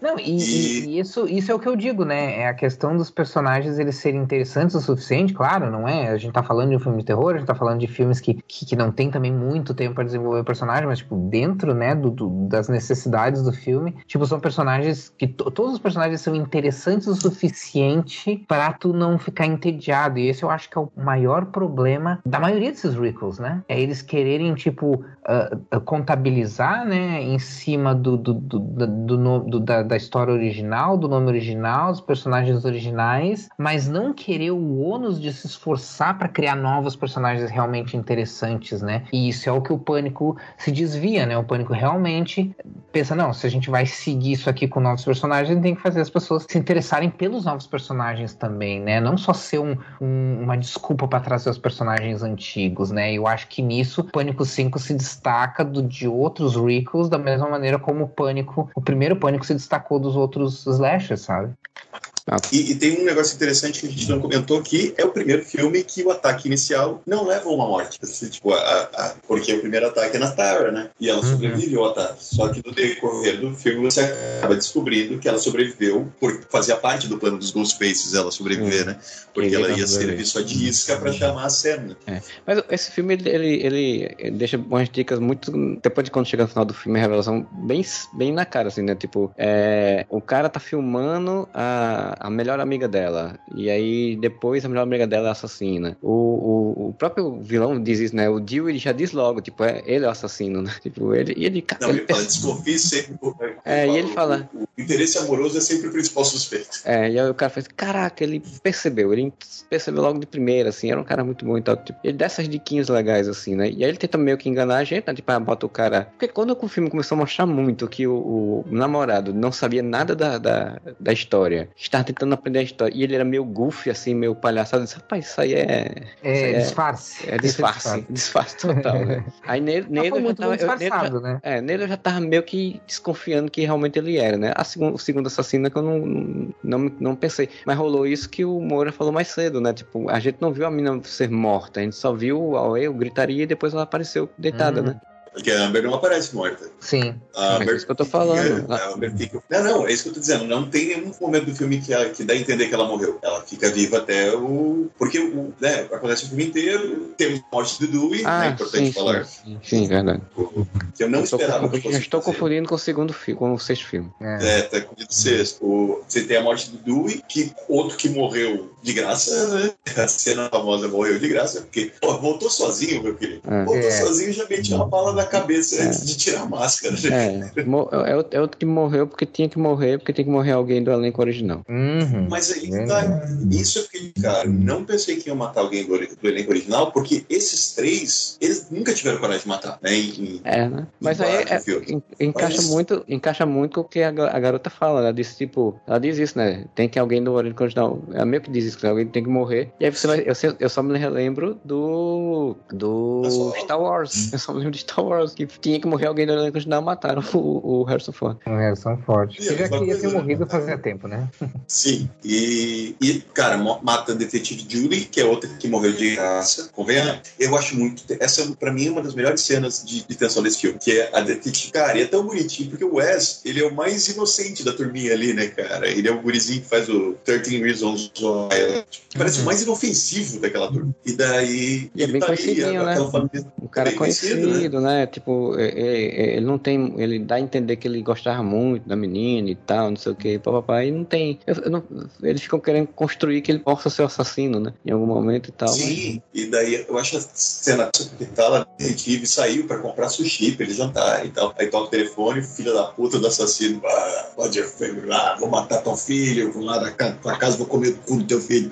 Aí, porra, e fica aquele. Você não sabe se o assassino tá dentro da casa, o grito tá indo lá, ele vai tomar banho, daí ele bota o pratinho pra ele jantar, não sei o que e tal. Então, vai matar um moleque, mano. Daí, porra, ela é uma policial, cara. Eu não acredito que ela saiu desarmada de dentro daquele carro. É. mas tudo bem. Ah, mas eu acho que esse não é mas é o pior bem. problema, cara. O maior problema é, tipo, ela ser morta em, na frente da casa dela, em plena luz do dia, e não passar ninguém ali, sabe? Sim. Ninguém vendo, assim. Mas, aquilo é muito... comercial no trabalho. E ela chegou com, com sirene ligada, né, cara? Sim, exato. Sim. É muito... Aí, aí teve, teve que ter uma boa suspensão de descrença desse, dessa cena aí.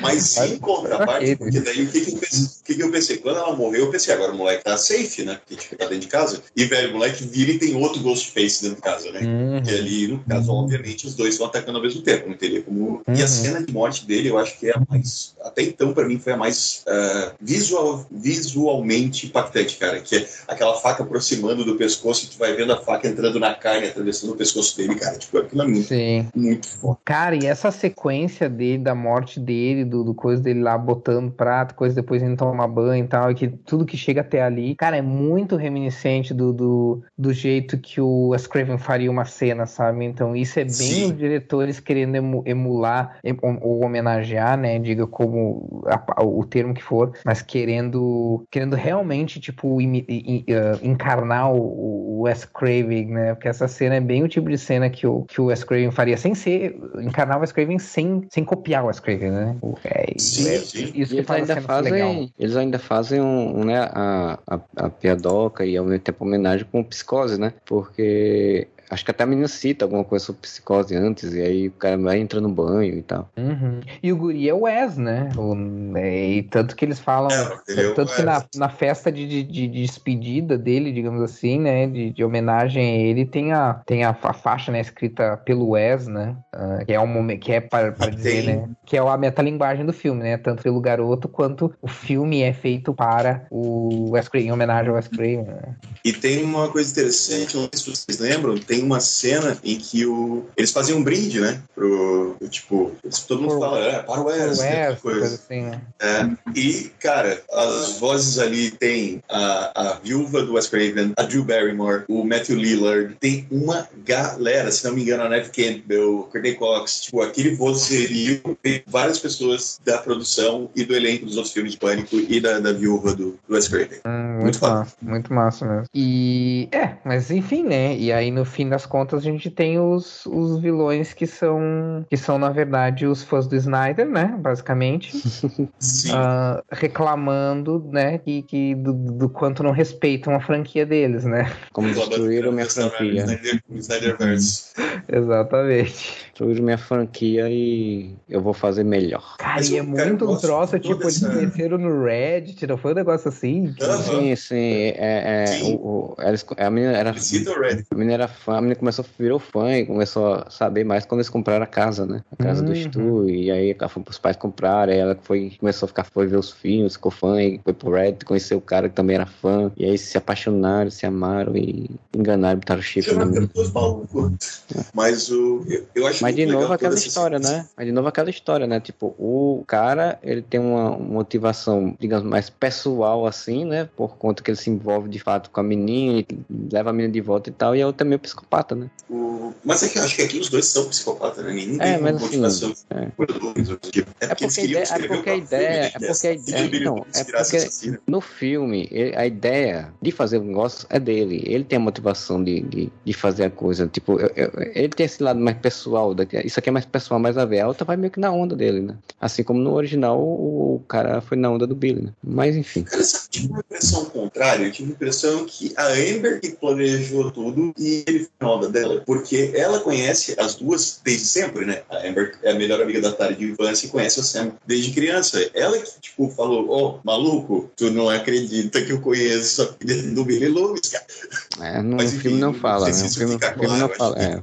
O filme, filme dá a entender que ele que dá a ideia, mas um, eu teria que rever. Mas, tipo, to, toda essa parte da. Eu concordo com vocês quando vocês falaram que o, fica muito é, disfarçando o Rich e a gente fala, ah, então pode ser. Só que quando vai para os momentos finais em que o Rich tá total na vibe do vamos pegar tua irmã e vazar dessa cidade, eu comecei a pensar, não, cara, eu acho que não. Porque se ele quer vazar da cidade, né? Tipo, eu, eu pensei que ele ia é tipo o bico do corvo, tá ligado? Uhum. Daí, pô, só que tem. Eu acho muito boa toda essa construção. Que é tá a Gale e a Sidney no carro, tentando encontrar elas, porque a Sidney botou o localizador no, no carro da, da, da, Sam. E daí eles estão indo e a Tara sente falta do, do respirador dela, da bombinha. E, pô, tá na casa da Amber, vamos lá buscar e tal. E chega lá, e daí quando corta pra, pra, pra Gale e pra seguir, ela não acredita pra onde, que eles, onde é que eles pararam, onde? Na porra da casa do Stu. E eu, puta que foda, essa tava tipo com a mão na cabeça, vocês são muito foda. Aí chega lá e eles reproduzem toda a casa, e não sei o que, e a festa acontecendo, a cena do, do né, da, da, cerveja no, no, porão, e vai indo, e daí o ataque na Mindy, que ela né, toma uma facada na mão e no ombro, e daí né, tem motivos para sobreviver. E, e, vai, e quando revela, cara, que, que é o Randy, e que ele que tava com a bombinha, tipo, ele escondeu a bombinha pra, pra Terra querer voltar pra lá pra pegar a bombinha de asma, eu falei, puta, bem feito, bem feito. E daí, pô, chega a dupla de lá de Gale e Sidney, dá, dá tipo, cara, e eu amo que ela já estão tão calejadas nisso que elas não caem mais em golpe, né? Então, tipo, quando eles, elas param na frente da casa, a Amber, que a revelação da Amber é uma maneira também, que eles estão tudo discutindo quem é o assassino, a Amber só puxa uma arma e dá um tiro na cabeça da namorada do Chad. Foda-se, já revelei suas e daí, quando chegam as duas, ela sai fingindo que tá machucada. Ah, eu fui atacada. Aí a gay olha e fala assim: o que, que você acha? Culpada. Pum, pum tiro, né? É, essa é muito. Cara, essa, essa cena é boa mesmo, cara. e lá, o, o, Marcelo falou do negócio, né, de, de parecer, tipo, de, de, das pistas serem meio óbvias, assim. Mas para mim, cara, isso é o que faz um ótimo Mystery Murder. É o, é o filme que depois que tu assiste e tu vê quem é o assassino, tu volta para trás e diz: Nossa, Sim. mas os caras deixaram muito na cara cara era, sim, sabe? Mas tu só percebe em, retrospecto, né? Então, pra mim, essa é a melhor, a melhor construção de Mystery Murder, assim. É, quando a pista tá muito óbvia e você não saca porque você não. Porque foi tão bem feito que não parece que é uma pista, né? Uhum. É, uhum. Isso, é, isso, é, é, realmente muito Ou bom. ele consegue te levar para outros pontos que faz tu, tu, pelo menos duvidar, né? Tu pensa, não, então não, então não deve ser, é. não deve ser ali mesmo. E também outra Eu... coisa que o Pânico faz com muita frequência, que é, uh, tipo, o, o, a pessoa que é o assassino, ou um dos assassinos pelo menos, eles já fazem logo de começo as pessoas desconfiarem que ele é o assassino. Pra, durante o filme, fazendo as pessoas irem mudando de ideia. Isso é uma coisa interessante que, se não todos, a maioria dos filmes do, do da franquia conseguem fazer, assim. Que daí até, até, a, até metade do filme, até perto do fim do filme, outro já esqueceu de, de que tu desconfiava do cara, outro já não desconfia mais dele porque muitas outras coisas aconteceram muitas, e tu criou muitas outras teorias teorias na mente de quem é, assim. É. Esse filme tem um negócio que eu também acho interessante, assim, que é, é como ele trata, né, essa coisa da reverência, ele trata os personagens anteriores, né, e o, o, o destino deles depois do filme de 2011, né, porque, por exemplo, a Gale e o, e o, e o policial lá, eles, em 2011, se não me engano, eles ficam juntos, né, e fica, tá, tô, porra, legal, vamos, vamos ver a vida feliz e tal, e aí você descobre que não, né, e o cara não conseguiu nem ficar com ela muito tempo, porque não conseguiu ficar na cidade grande e tal, enfim, uhum. e, e aí passou a ser um, saiu da polícia, virou um, aquele policial típico, né, isolado e tal. E a Sidney tá com filho, né, tá com a vida lá, tá com... É filho dela, né, que ela tem, né, com os meninos. Sim, sim, com é. o Patrick Dempsey. É, tá com uma vidazinha, né, fez uma vida e tal. Então isso é, isso é inclusive o policial, ele fala, né, tipo, ó, quando o Ghostface aparece, né, ó, liga pra ela e diz, olha, dependendo do que você ouvir, dependendo do que sair na mídia, não venha pra cá e ela só vai quando ele morre, né. Então, tipo, é, é, é bem interessante isso, esse desenvolvimento dos personagens antigos, né. E eu achei bem maneiro que, que é, esse lance do desenvolvimento e da, falar o destino deles, que ela fala, ah, vou deixar as crianças, as meninas com o Mark, que é o nome do policial do, do Pânico 3. Então ela ficou com o Patrick Dempsey no final, né?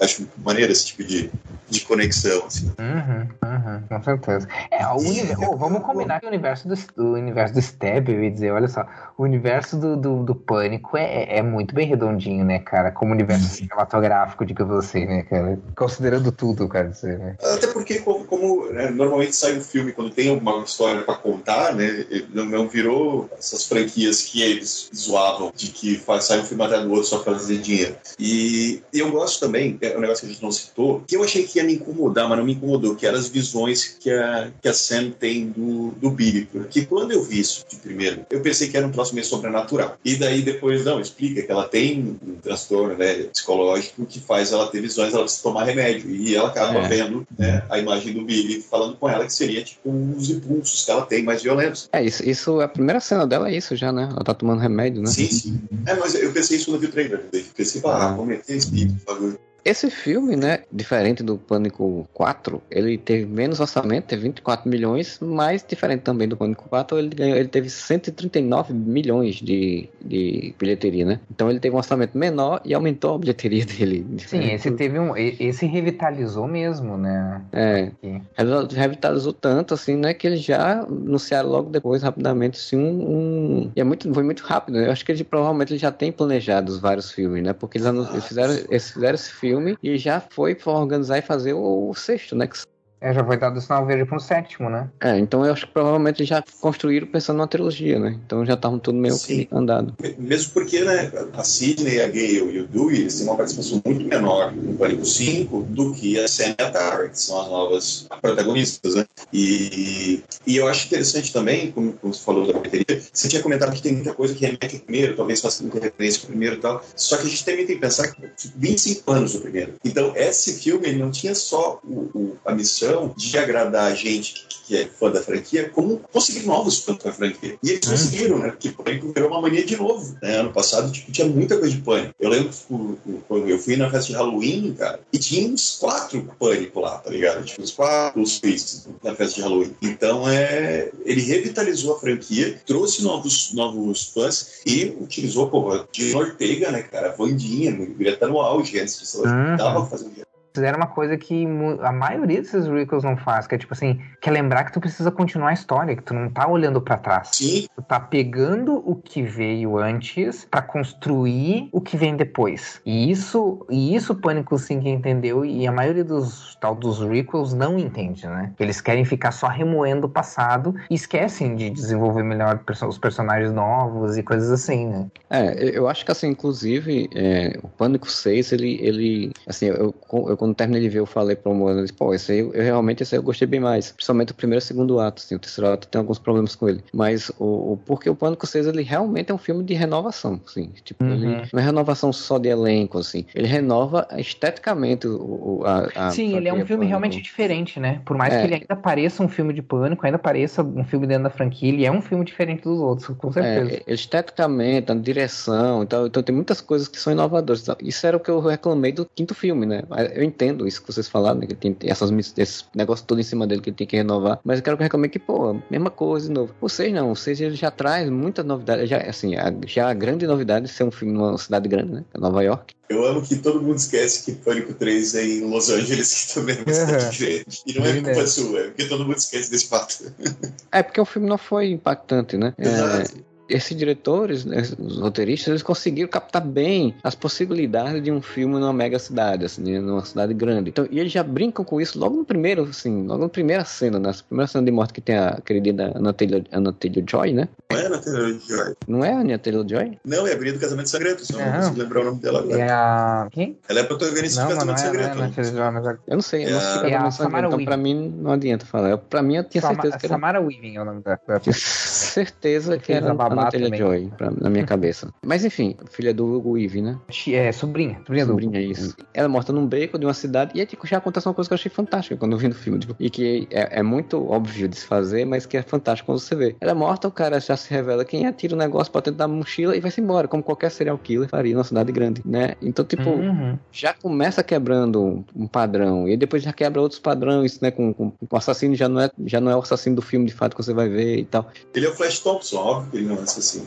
E aí, pra mim, isso, quando a medida assim, a, medida que a primeira uma hora de filme, assim, eu gostei muito porque ele foi fazendo isso, ele foi trabalhando os elementos de prédios, apartamentos pequenos, a cena do metrô lá, que é fantástica, aquela cena do metrô, pra mim, assim, eu acho que é uma das melhores Boa. cenas de, de terror, de filmes slash, essas coisas nos últimos tempos e tal, né? Então, tipo, ele conseguiu renovar bem e trouxe pra mim o que no primeiro filme eu, eu achei mais ou menos a, a, a Samantha e a Tara, né? A Jenna Ortega e a Melissa é, Barreira, né? Barreira, né? Sobrenome. Nesse filme eu já achei elas muito boas, assim, tipo, né? Como você falaram, né? Como acho que o Rafael falou. Eles estavam mais soltos pra fazer o que eles queriam. Então o filme parece que roda, funciona mais fluido, melhor, assim, tipo. é, a- as protagonistas elas estão melhores. A Melissa, inclusive, tá gigante, né? Os braços gigantes, então tá fortuna que só também. Então tudo funciona pra mim melhor nesse filme agora. Então, tipo, ele conseguiu me dar vontade de ver, de querer ver mais filme do, do Pânico que antes eu não tinha mais. Esses diretores eles são realmente, realmente muito competentes, assim, porque eles, ele- mais uma vez, eles conseguem fazer uma coisa que, que a maioria desses, dessas franquias que tentam voltar não consegue, que é tipo, conseguir aquele equilíbrio entre fazer uma coisa realmente nova, que, que não foi feita antes. É claro, a gente sabe que outros filmes do, da franquia Pânico saíram de Woodsboro, mas, mas fazer realmente uma coisa que soe como nova, que pareça nova, sem que isso pareça, que isso transforme o filme em outra coisa, né? Ah, ele, ele continua aparecendo muito dentro da franquia Pânico, continua ah, sendo, tu continua sentindo que é, que é dentro daquele universo, mas tu, tu tem esse, esse fôlego renovado da história, né? Também é um tipo de Ghostface diferente. E o mais legal é que eles conseguem fazer isso, agora puxando, por exemplo, pro, pro, pro roteiro e coisas assim, eles conseguem fazer isso fazendo um filme que é basicamente uma reinterpretação do Pânico 2, inclusive com um final, com uma versão melhor do final original, né? Isso que eu acho muito interessante desse filme, né? E é o primeiro filme também que tem três assassinos, né? É, de- ele deu de aquele três. salto, né? Acho que tem uma cena muito interessante que é da Kirby, né? Ela falando, né? Tipo, esse caso aqui, dois mil e tanto, foi esses dois assassinos aqui. Aí no terceiro filme, né, que ela fala, né, isso aqui foi só um assassino, né? Eles achou que poderia ser grandes coisas, tipo, meio assim, né? Que diferentão eu sou, sou só um assassino, né? Sim, tipo, nossa, É. ela fala meio, meio arrogante, que ousado, né? né? Falando dos personagens rapidamente, você falou, realmente, a Dino Ortega e a Melissa Barreira estão muito melhores nos papéis. E você consegue entender o que aconteceu depois, né, cara? O- A forma que cada uma tá lidando com os traumas e tudo mais. A Mindy e o Chad, que sobreviveram no filme anterior também. Pô, eles, a Mindy aparecia um pouco mais, mas o Chad era super apagado. No quinto filme, cara, o Chad é o coração desse filme, sabe? Tipo, eu Sim, vi vocês totalmente falar que o Chad diferente é o do filme. Ele é a coração do. Ele é o que, grupo, que reúne aquele grupinho ali de quatro sobreviventes, né? E a Mindy também, eu gosto muito quando a Mindy encontra com a Kirby, elas começam a falar sobre filme de terror. Eu gosto dos pequenos diálogos que tem no filme. O filme para pra respirar, pra ter esses diálogos entre personagens e tal. E, e os novos, tipo, a namorada da Mindy, ela não aparece muito, mas ela é mó fofinha, sabe? Tipo, Você fica com mó dó quando ela morre. Ah, o vizinho da- da- das meninas ali, que vira o, o bar da Sam, é bem legal, porque cria aquele negócio, tipo, o filme fica muito dizendo, talvez seja ele, talvez seja ele. E tem uma cena muito boa que quando acontece o primeiro assassinato, que, né, que é no caso do Flash Thompson e do amigo deles, que eram os pseudo Ghostfaces, a hora que eles veem a notícia, o chat levados levanta, olha pro namorado, pro ficante da Sam e fala: Ok, com licença, novo suspeito, e Essa é muito boa mesmo. Outra coisa que eu acho muito legal é quando a, a Mindy tá explicando as regras e coisas assim, e tá falando que, tipo, todos os outros são suspeitos menos eles, né? E daí a guria que é essas, que é uma das assassinas no fim, fala, né? Ai, quem é que quem é que garante que um de vocês não surtou depois dessas coisas que aconteceu e não virou de vocês o assassino e tal, né? Só que até então a gente não sabe que a guria é assassina e, tipo, aí tu pensa, não, faz sentido, né? Poder, isso pode, isso é, é plausível, né? Que um deles tenha isso, isso serve para duas coisas ainda, Rafa. Tipo, serve para isso que você falou, pra gente pensar ser um dos quatro, e ainda meio que dá um, um arco de roteiro pro final, quando a gente começa, quando joga a pista falsa de que foi a Kirby, né? Que é quando o policial uhum, liga falando, ah, Kirby, não sei o quê, aí tu, aí tu volta e lembra, porra, mas a menina falou aquela hora, esse um dos, das vítimas pirou e virou assassino. Cara, muito fodido. Tipo, olha como o roteiro, tipo, puxa uma coisinha daqui e joga ali pra ficar. É, é, é o perfeito forma de fazer quem matou, né, cara? Uhum. Jogar pra cá e pra lá. Tipo, isso, e, e, parando pra pensar no final, né? Se a gente já foi direto pro final, mas quando revela quem são os assassinos e tu vem em retrospecto e fala, tá óbvio, né, cara? Os três personagens novos que entraram. tipo. Tudo bem, o namorado Chega a ser ridículo, né? Novo, o cara né? foi enganado. Sim, e... mas eu fui enganado, cara. Tipo, eu... porque assim, eu cheguei a desconfiar que fosse quando começa o filme. Porque assim, esse filme eu acho que tem os ataques mais brutais do, do Ghostface. Sim. Aquela cena, certeza. aquela cena que elas conseguem fugir, né? A primeira cena que elas né, acontece um negócio, o policial fala, encontra, a, a, encontra, né, entre aspas, a identidade dela perto dos corpos, porque vem pra delegacia, vão as duas, o Ghostface ataca, elas fogem, entra na, na conveniência, aquela, conveniência, aquela cena na conveniência muito fodida. E daí veio o, o, o, dono da conveniência com a 12, ele consegue desarmar o dono da conveniência, mata ele, dá um tiro na cara e sai com uma 12. Eu fiquei pensando, caralho, velho, tu nunca viu o Ghostface fazer um negócio desse, né, cara? É, Normalmente ele tá atrapalhado, ele escorregar na lata, né? De cabeça é um Ghostface com, com propósito, né? Tipo, bem. bem... E com treinamento. É o que faz sentido, é. porque um dos assassinos é, é, é, um policial, né? Não é realmente um cara então, mais competente. Naquele momento, com certeza, era o, o, o detetive, tá ligado? Porque para ele conseguir fazer uhum. tudo aquilo, ele tem que ser um cara mais forte e tem que ser uma pessoa que tenha algum treinamento, inclusive com arma, né? Então, uhum. porra, tava na cara isso e eu tenho uma coisa que eu acho que eh, foi desperdiçada nesse filme, mas eu vou falar. Eu vou falar agora já. Fala logo. Porque eu acho que o lance, o lance do santuário, eu acho que ele ficou grandioso demais pro objetivo do assassino. É, então, é, isso quer dizer, eu, eu, acho que esse ato final, para mim, assim, pela, pelas invencionices, né? Pela criatividade que o filme tinha mostrado até ali em cena de ação e tal, tal, tal, eu acho que o ato final ele acaba meio que perdendo força. Porque, é, é, é, é como você falou, ele fica. É muito tempo nesse negócio e, assim, não é um espaço tão tão dinâmico assim para sequências assim, Sim. não é bem usadas assim. Então, é, é para mim ficou um pouco estranho assim, meio cansativo em alguns certos momentos. É, eu para mim o que ficou cansativo foi o os, os, morre não morre, porque assim, a gente tá acostumado, né? Tipo, existe também é, um, é uma convenção, digamos assim, do pânico que vai é que vai haver momentos em que tipo várias pessoas vai parecer que morreram e não morreram, várias pessoas vão levar várias facadas e vão ressuscitar. Isso a gente tá acostumado e acontece em todo o pânico. Mas nesse, eles, tipo assim, forçaram a barra valendo, assim, né? Tipo, teve, tinha uma época, teve, teve um momento que parecia que todo personagem que aparecia na tela tinha sido, foi, é, é, acaba sendo esfaqueado 50, inclusive os vilões, acaba sendo esfaqueado 50 vezes e logo depois reaparece, né? Pois é. É, é muito morreu, mas passa bem. Virou filme de, por isso que eu falo, virou filme de herói.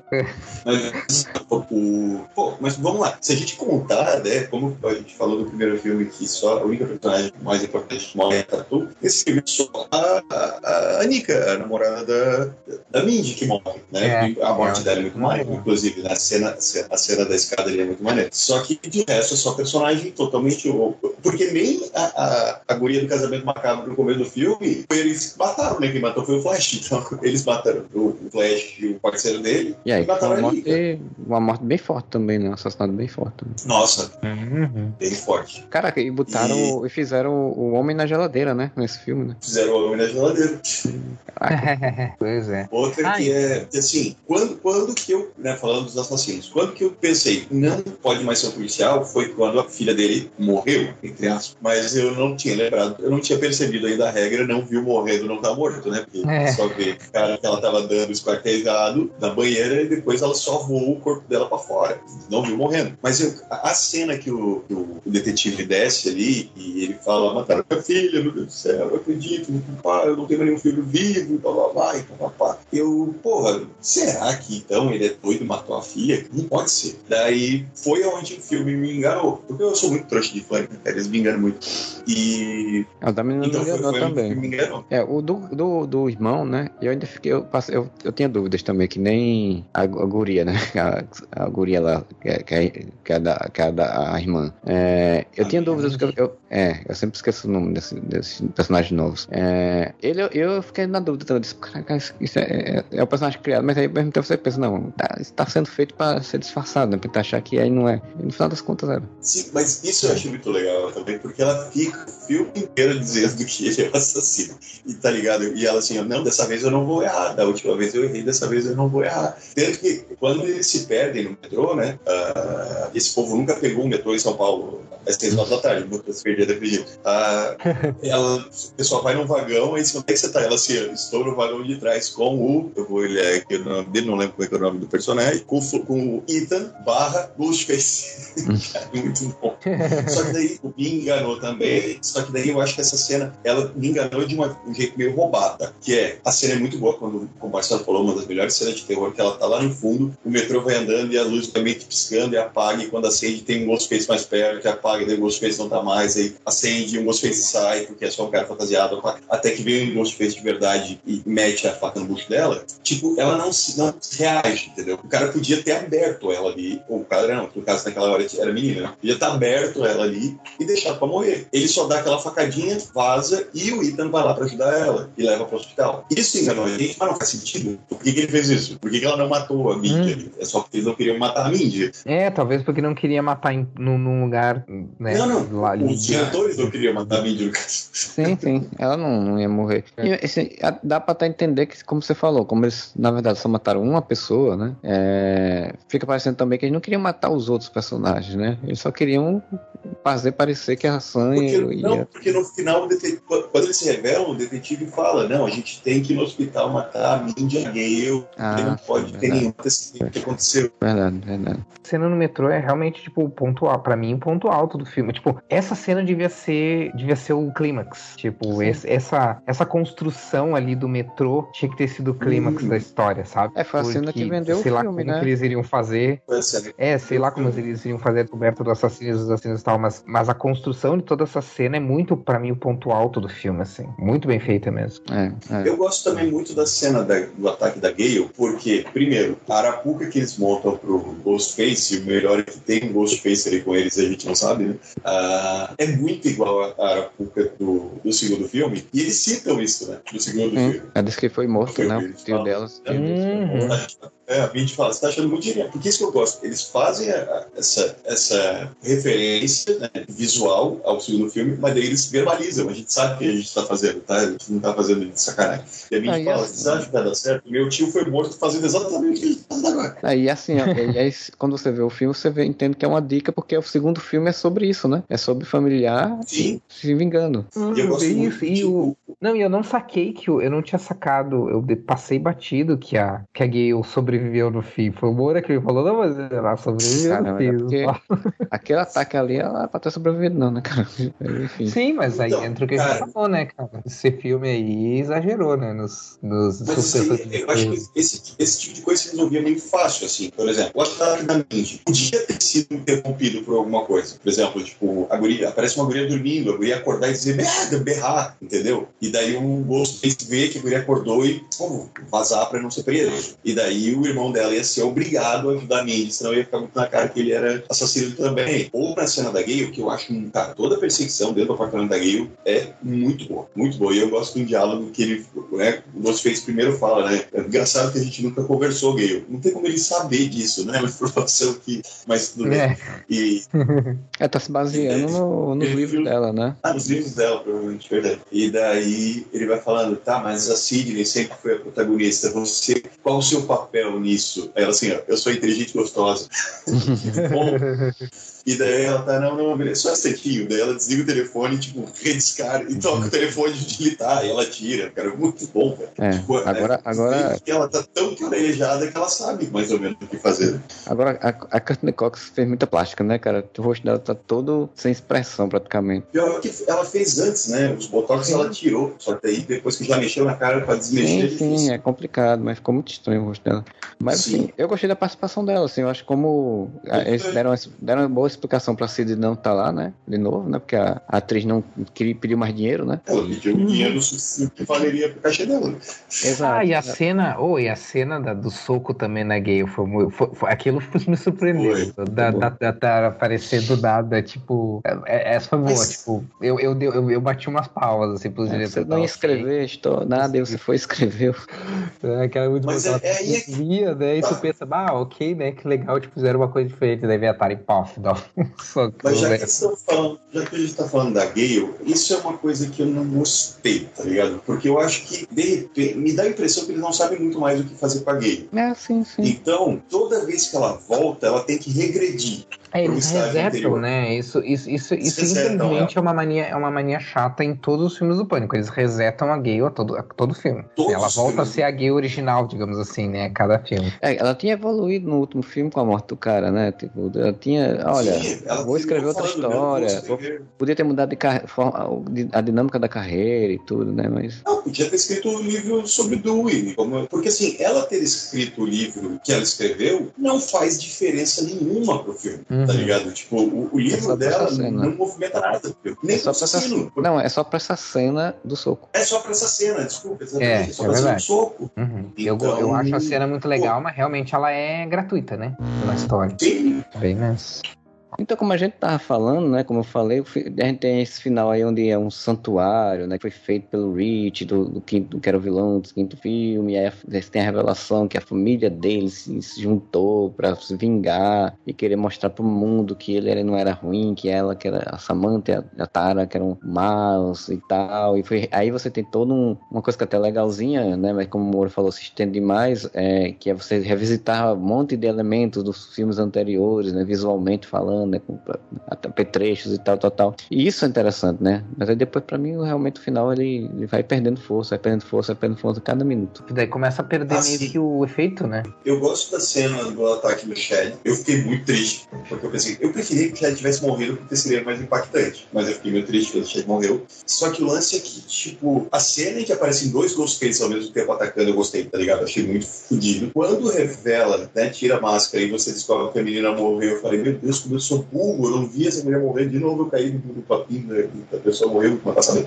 E, daí revela que o outro era o menino, daí eu achei o bem bolado, a menina estava estudando e daí, pô, pela pessoa dois, óbvio que o, pai ia ser o, o mandante, né, cara? No final das contas, ser o pai. E, mas me pegou também o negócio da Kirby, quando ele liga falando, ah, Kirby, pá, ela não é, a gente vai ficar porra nenhuma, não sei o quê, não sei, não tem a cara dela, tal, tal. Eu, putz. E eu fiquei meio triste, porque assim, ah, eu não gosto desse, quando eles usam essa dinâmica que a vítima enlouquece vira o assassino. Odeio isso, uhum. tá ligado? Porque Sim, eles estabeleceram isso, né, naquela, naquela cena lá. Então tu fica propenso a acreditar nisso Sim, também. E eu não gosto, porque eu acho até antiprodutivo, é. né? Culpabilizando a vítima, né? Mas, e tem outra coisa, né? aí tem outra coisa de roteiro, né? Não foi só isso que a mulher falou. Tem um momento que o cara, o policial, ele mostra pra gente o policial meio que desconfiando da Kirby e mandando alguém investigar. E aí, tipo, aquela altura do filme, eu já tinha, eu já, eu já estava pensando, eu realmente, eu pensei, umas cenas depois o cara revela, eu disse, pensei, pô, mas ele não tinha mandado investigar a Kirby e não saiu nada daquela investigação. Cadê o retorno daquela investigação? Não tem nenhum retorno. Aí depois, uns anos depois, aí o cara vem com essa história. Uhum. E é interessante porque é, esse, esse, pedido de investigar ela tem dois vieses. Um é pra gente, para fazer essa ligação com o final, mas dentro da narrativa, ela é um elemento que ele não estava esperando sim, sim. da história. E ela, ela é um elemento surpresa para ele. Então ele tinha que dar um jeito de se livrar dela, né? Uhum. Porque ele estava esperando, ele estava computando com, tá,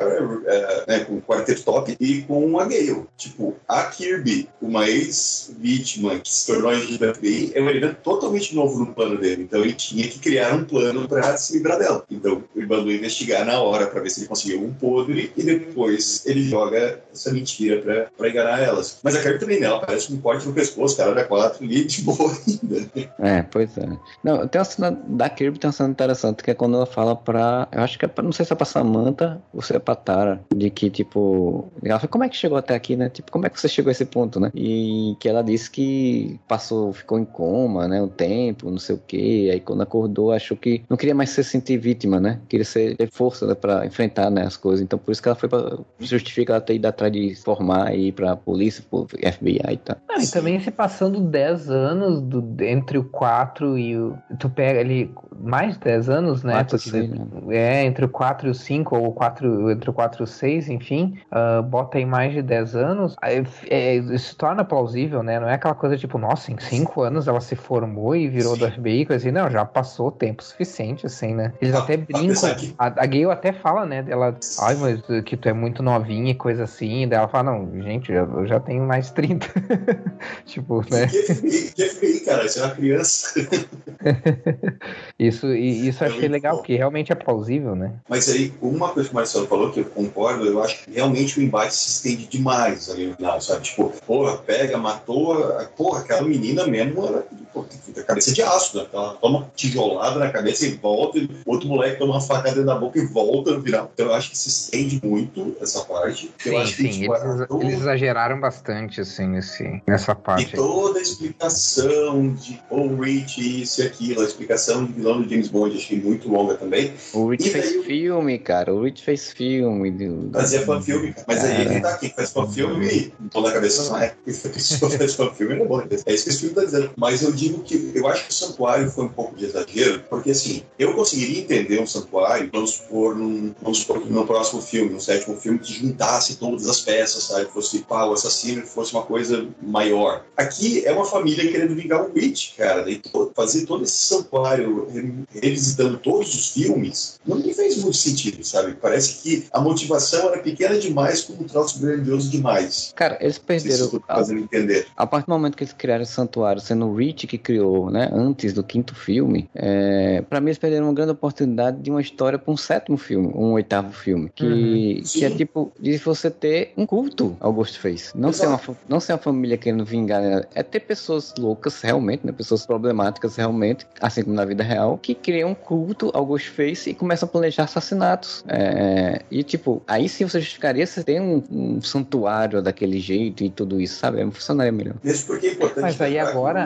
O Rich, ele não era fã dos assassinatos originais, ele era fã da franquia de filme. Da, é. da franquia de filmes, é. Tem isso também. É, é um pouco, um pouco truncado, né? Essa, essa, essa motivação. Mas, o, mas o, uma coisa que eles podem fazer no Pânico 7, se eles, se eles pegarem a brincadeira do Stu, é que agora eles já estabeleceram que, tipo, dá para fazer uma história com mais de um Ghostface, né? Aí agora o que que tu pode, o que que tu faz no, no, no, no final de no, no, final de uma trilogia, tu faz tipo a coisa ainda maior, né? Então fazer o Stu, tipo, o Stu mesmo gerenciando um culto, aí realmente é um culto do Ghostface, quando tem vários Ghostface, sabe? E aí eles estão tipo, em qualquer, eles podem estar em qualquer lugar assim, ou coisa assim, sabe? Sei lá, talvez é algo que, que daria para fazer.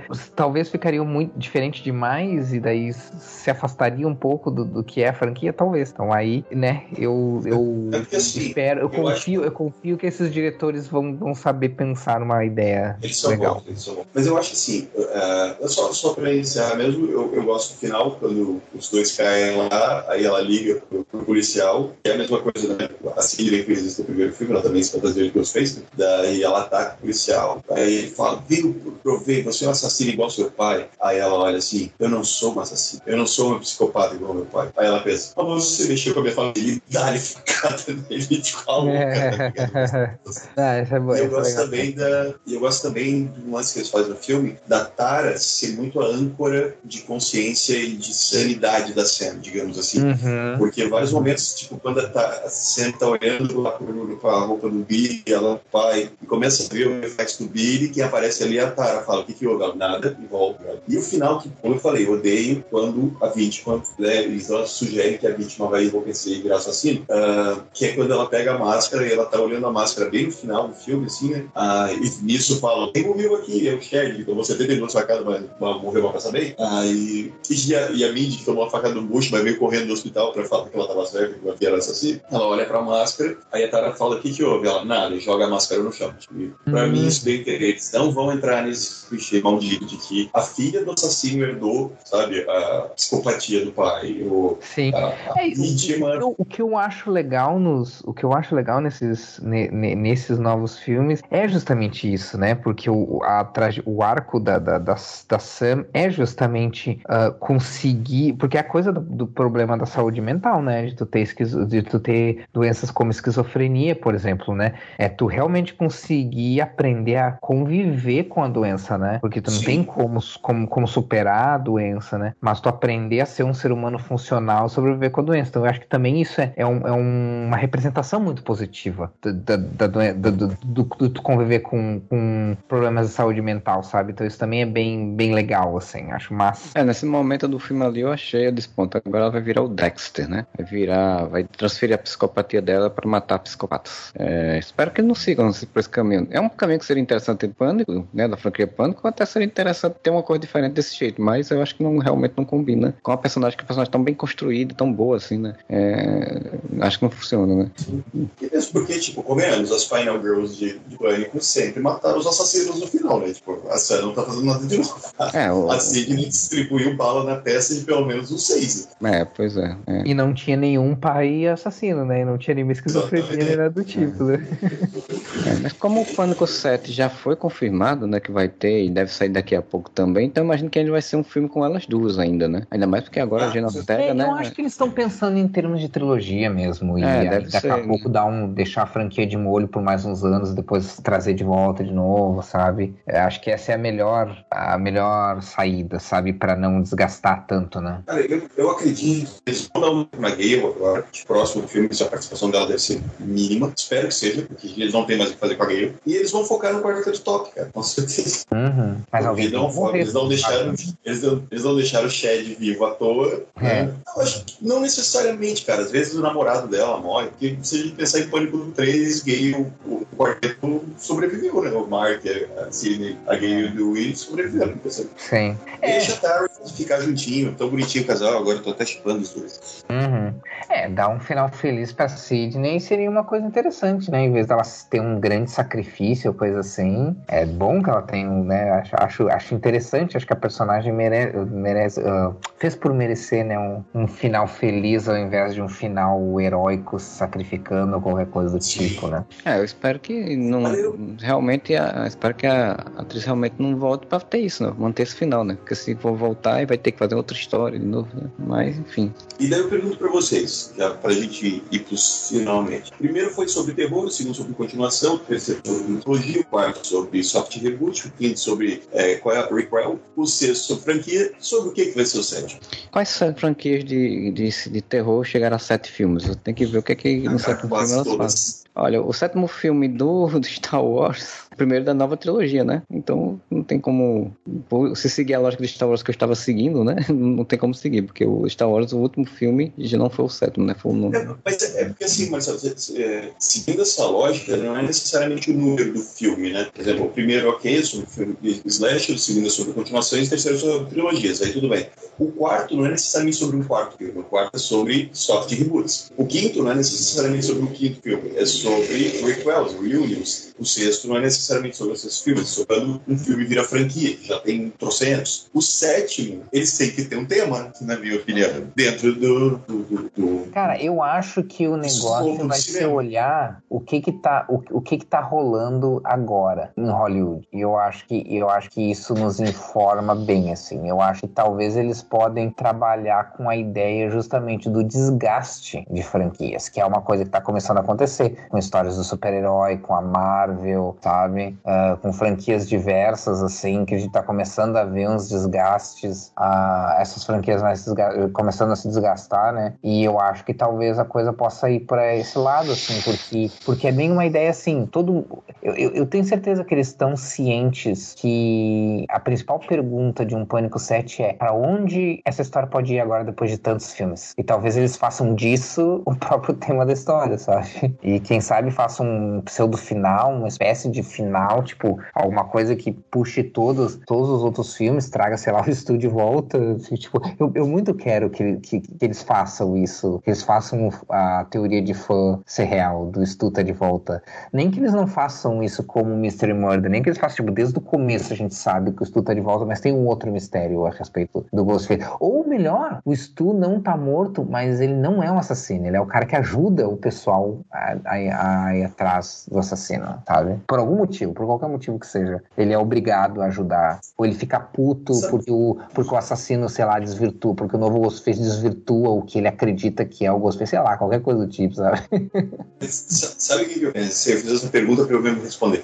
Hum. Porque a Gale dá uma dica nesse filme, que ela fala que ela não vendeu os direitos do livro para o cinema porque ninguém mais quer saber de filme. As pessoas só se interessam por true crime hoje em dia. E ah, ia combinar muito com o que o Marcelo falou. Ia combinar muito com o que o Marcelo falou das, da seita e de um monte de maluco, sabe? Tipo, porque, mano, as pessoas estão fascinadas por true crime. E se no uhum. próximo filme esquece o mistério, as pessoas estariam obcecadas pela, né, um grupo estariam obcecadas pelos assassinatos reais, sabe? Uhum. E, tipo, pelo, pelo documentário dos assassinatos, né? Exatamente. série baseada nos assassinatos. As pessoas né? idolatrando os assassinos, idolatrando o Stu, Billy e tudo mais tal. Cara, sabe uma, coisa que eles podem, que... sabe uma coisa que eles podem fazer? Eles poderiam fazer no set alguma coisa sobre revisionismo da história dos assassinatos, sabe? Sim. Sobre como, tipo, a história começa a ser revisionada depois de um tempo e começa a ser. E as vítimas começam a ser tratadas como, como culpados e os, os vilões começam a ser humanizados e, e, e, e começa a se desvirtuar a ideia de que ah, talvez eles não eram tão ruins assim, coisas assim.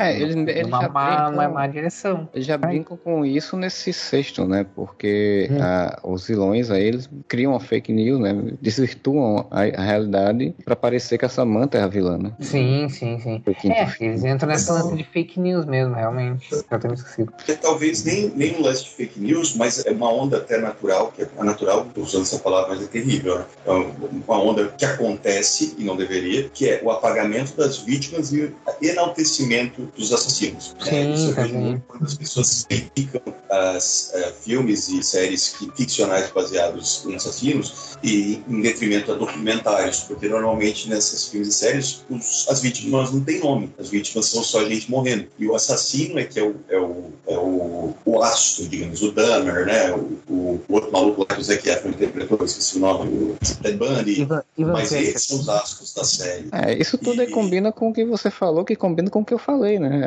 É, idolatria é o Ghostface, né? Sim, e daí e o apagamento das vítimas, né? Porque se a gente pensar, isso não só conversa com a realidade, com o que vem acontecendo com esses documentários e filmes de true crime, como também combina com o que a gente falou no começo do podcast. Quando os filmes Slayer, as vítimas nem tinham nome, você não lembra. O importante era o Jason, o importante era o Michael Myers, o importante era o Fred Krueger, o importante era o Chuck. Então, você Fecha chegar um nesse círculo, ponto né? E... Fecha um ciclo, digamos. Fecha um assim. ciclo. Caralho, Hollywood, liga pra nós. É, contrata nós aí, franquia Pânico.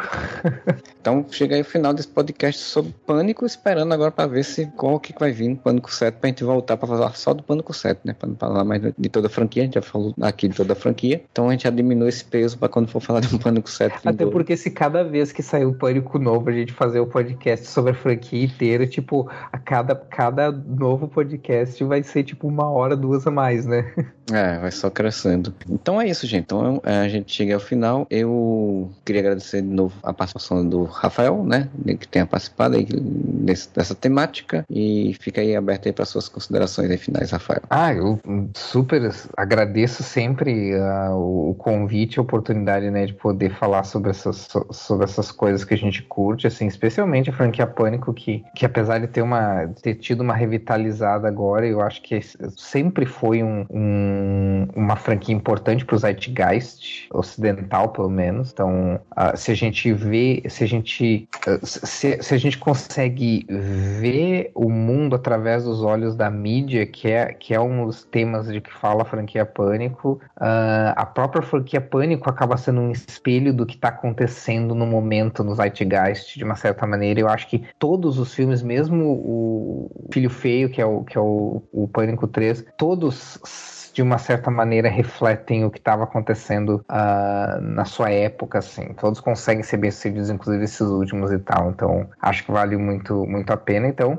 quem quiser, eu fiz um vídeo sobre a franquia Pânico original, né? Os quatro primeiros filmes, pegando dentro desse contexto de analisar a franquia Pânico como, como histórias que exploram a, bana a banalização da violência, né? E, a, e, a, e ver a violência através da mídia ver a violência como entretenimento. Então, uh, acho que é um complemento bem legal a esse podcast aqui. Uh, se vocês quiserem procurar lá, é procurem Algures Oficial no, no YouTube, que vocês vão achar lá meu, meu canal. E aí lá tem o vídeo dessa análise. Eu não, eu não atu atualmente eu não, eu não fico atualizando com novos vídeos com muita frequência, porque não estou conseguindo ter tempo, mas em breve eu, eu vou produzir mais vídeos lá. Mas já tem vários vídeos lá que são bem legais, que dá para ver não só do pânico, não só sobre terror, mas sobre quadrinhos, sobre curiosidades curiosidades e sobre produção de quadrinhos também, porque quer aprender a fazer quadrinhos, também tem alguns vídeos bem legais lá. E é isso aí. Muito obrigado por terem me convidado. A informação que a gente acabou não falando, falou de um monte de personagens, coisa, mas nunca falou que o, a, a, voz do Ghostface, né, é o mesmo ator em todos os filmes até hoje, né? Uhum. O Roger Jackson, né, que é um dublador, faz vozes e tal. Ele é a mesma voz do Ghostface desde, desde o Pânico 1 até hoje. Ele faz a não, voz. Que faz sentido porque é tecnicamente uma voz modulada, né? Não é, é a voz de outra real, pessoa né? modulada, né? Então, tipo, é. é. a mesma pessoa, não é o ator do momento que tá fazendo a voz. Sim, não, isso é muito legal mesmo. E é isso. A gente chega ao final desse podcast. Se você curtiu, vai lá em whatever.com, deixa seu comentário na postagem desse podcast, né, dessa edição, desse número. Manda mensagem lá no contato whatever.com. A gente também tá no Twitter, tá no Instagram, tá no Facebook, tudo arroba lá, você encontra a gente com as nossas notícias, informações. E se você curte nosso podcast, você pode ir lá no catarse.me barra e dar o seu apoio, suas faixas de valores lá, para mensalmente você ajudar a gente, assim como o Algures Oficial, Padrinho Defensor faz, e a Aline Parecida Matias, nossa madrinha vingadora, também faz. Então, um bom dia, boa tarde, boa noite para você. Até mais e valeu!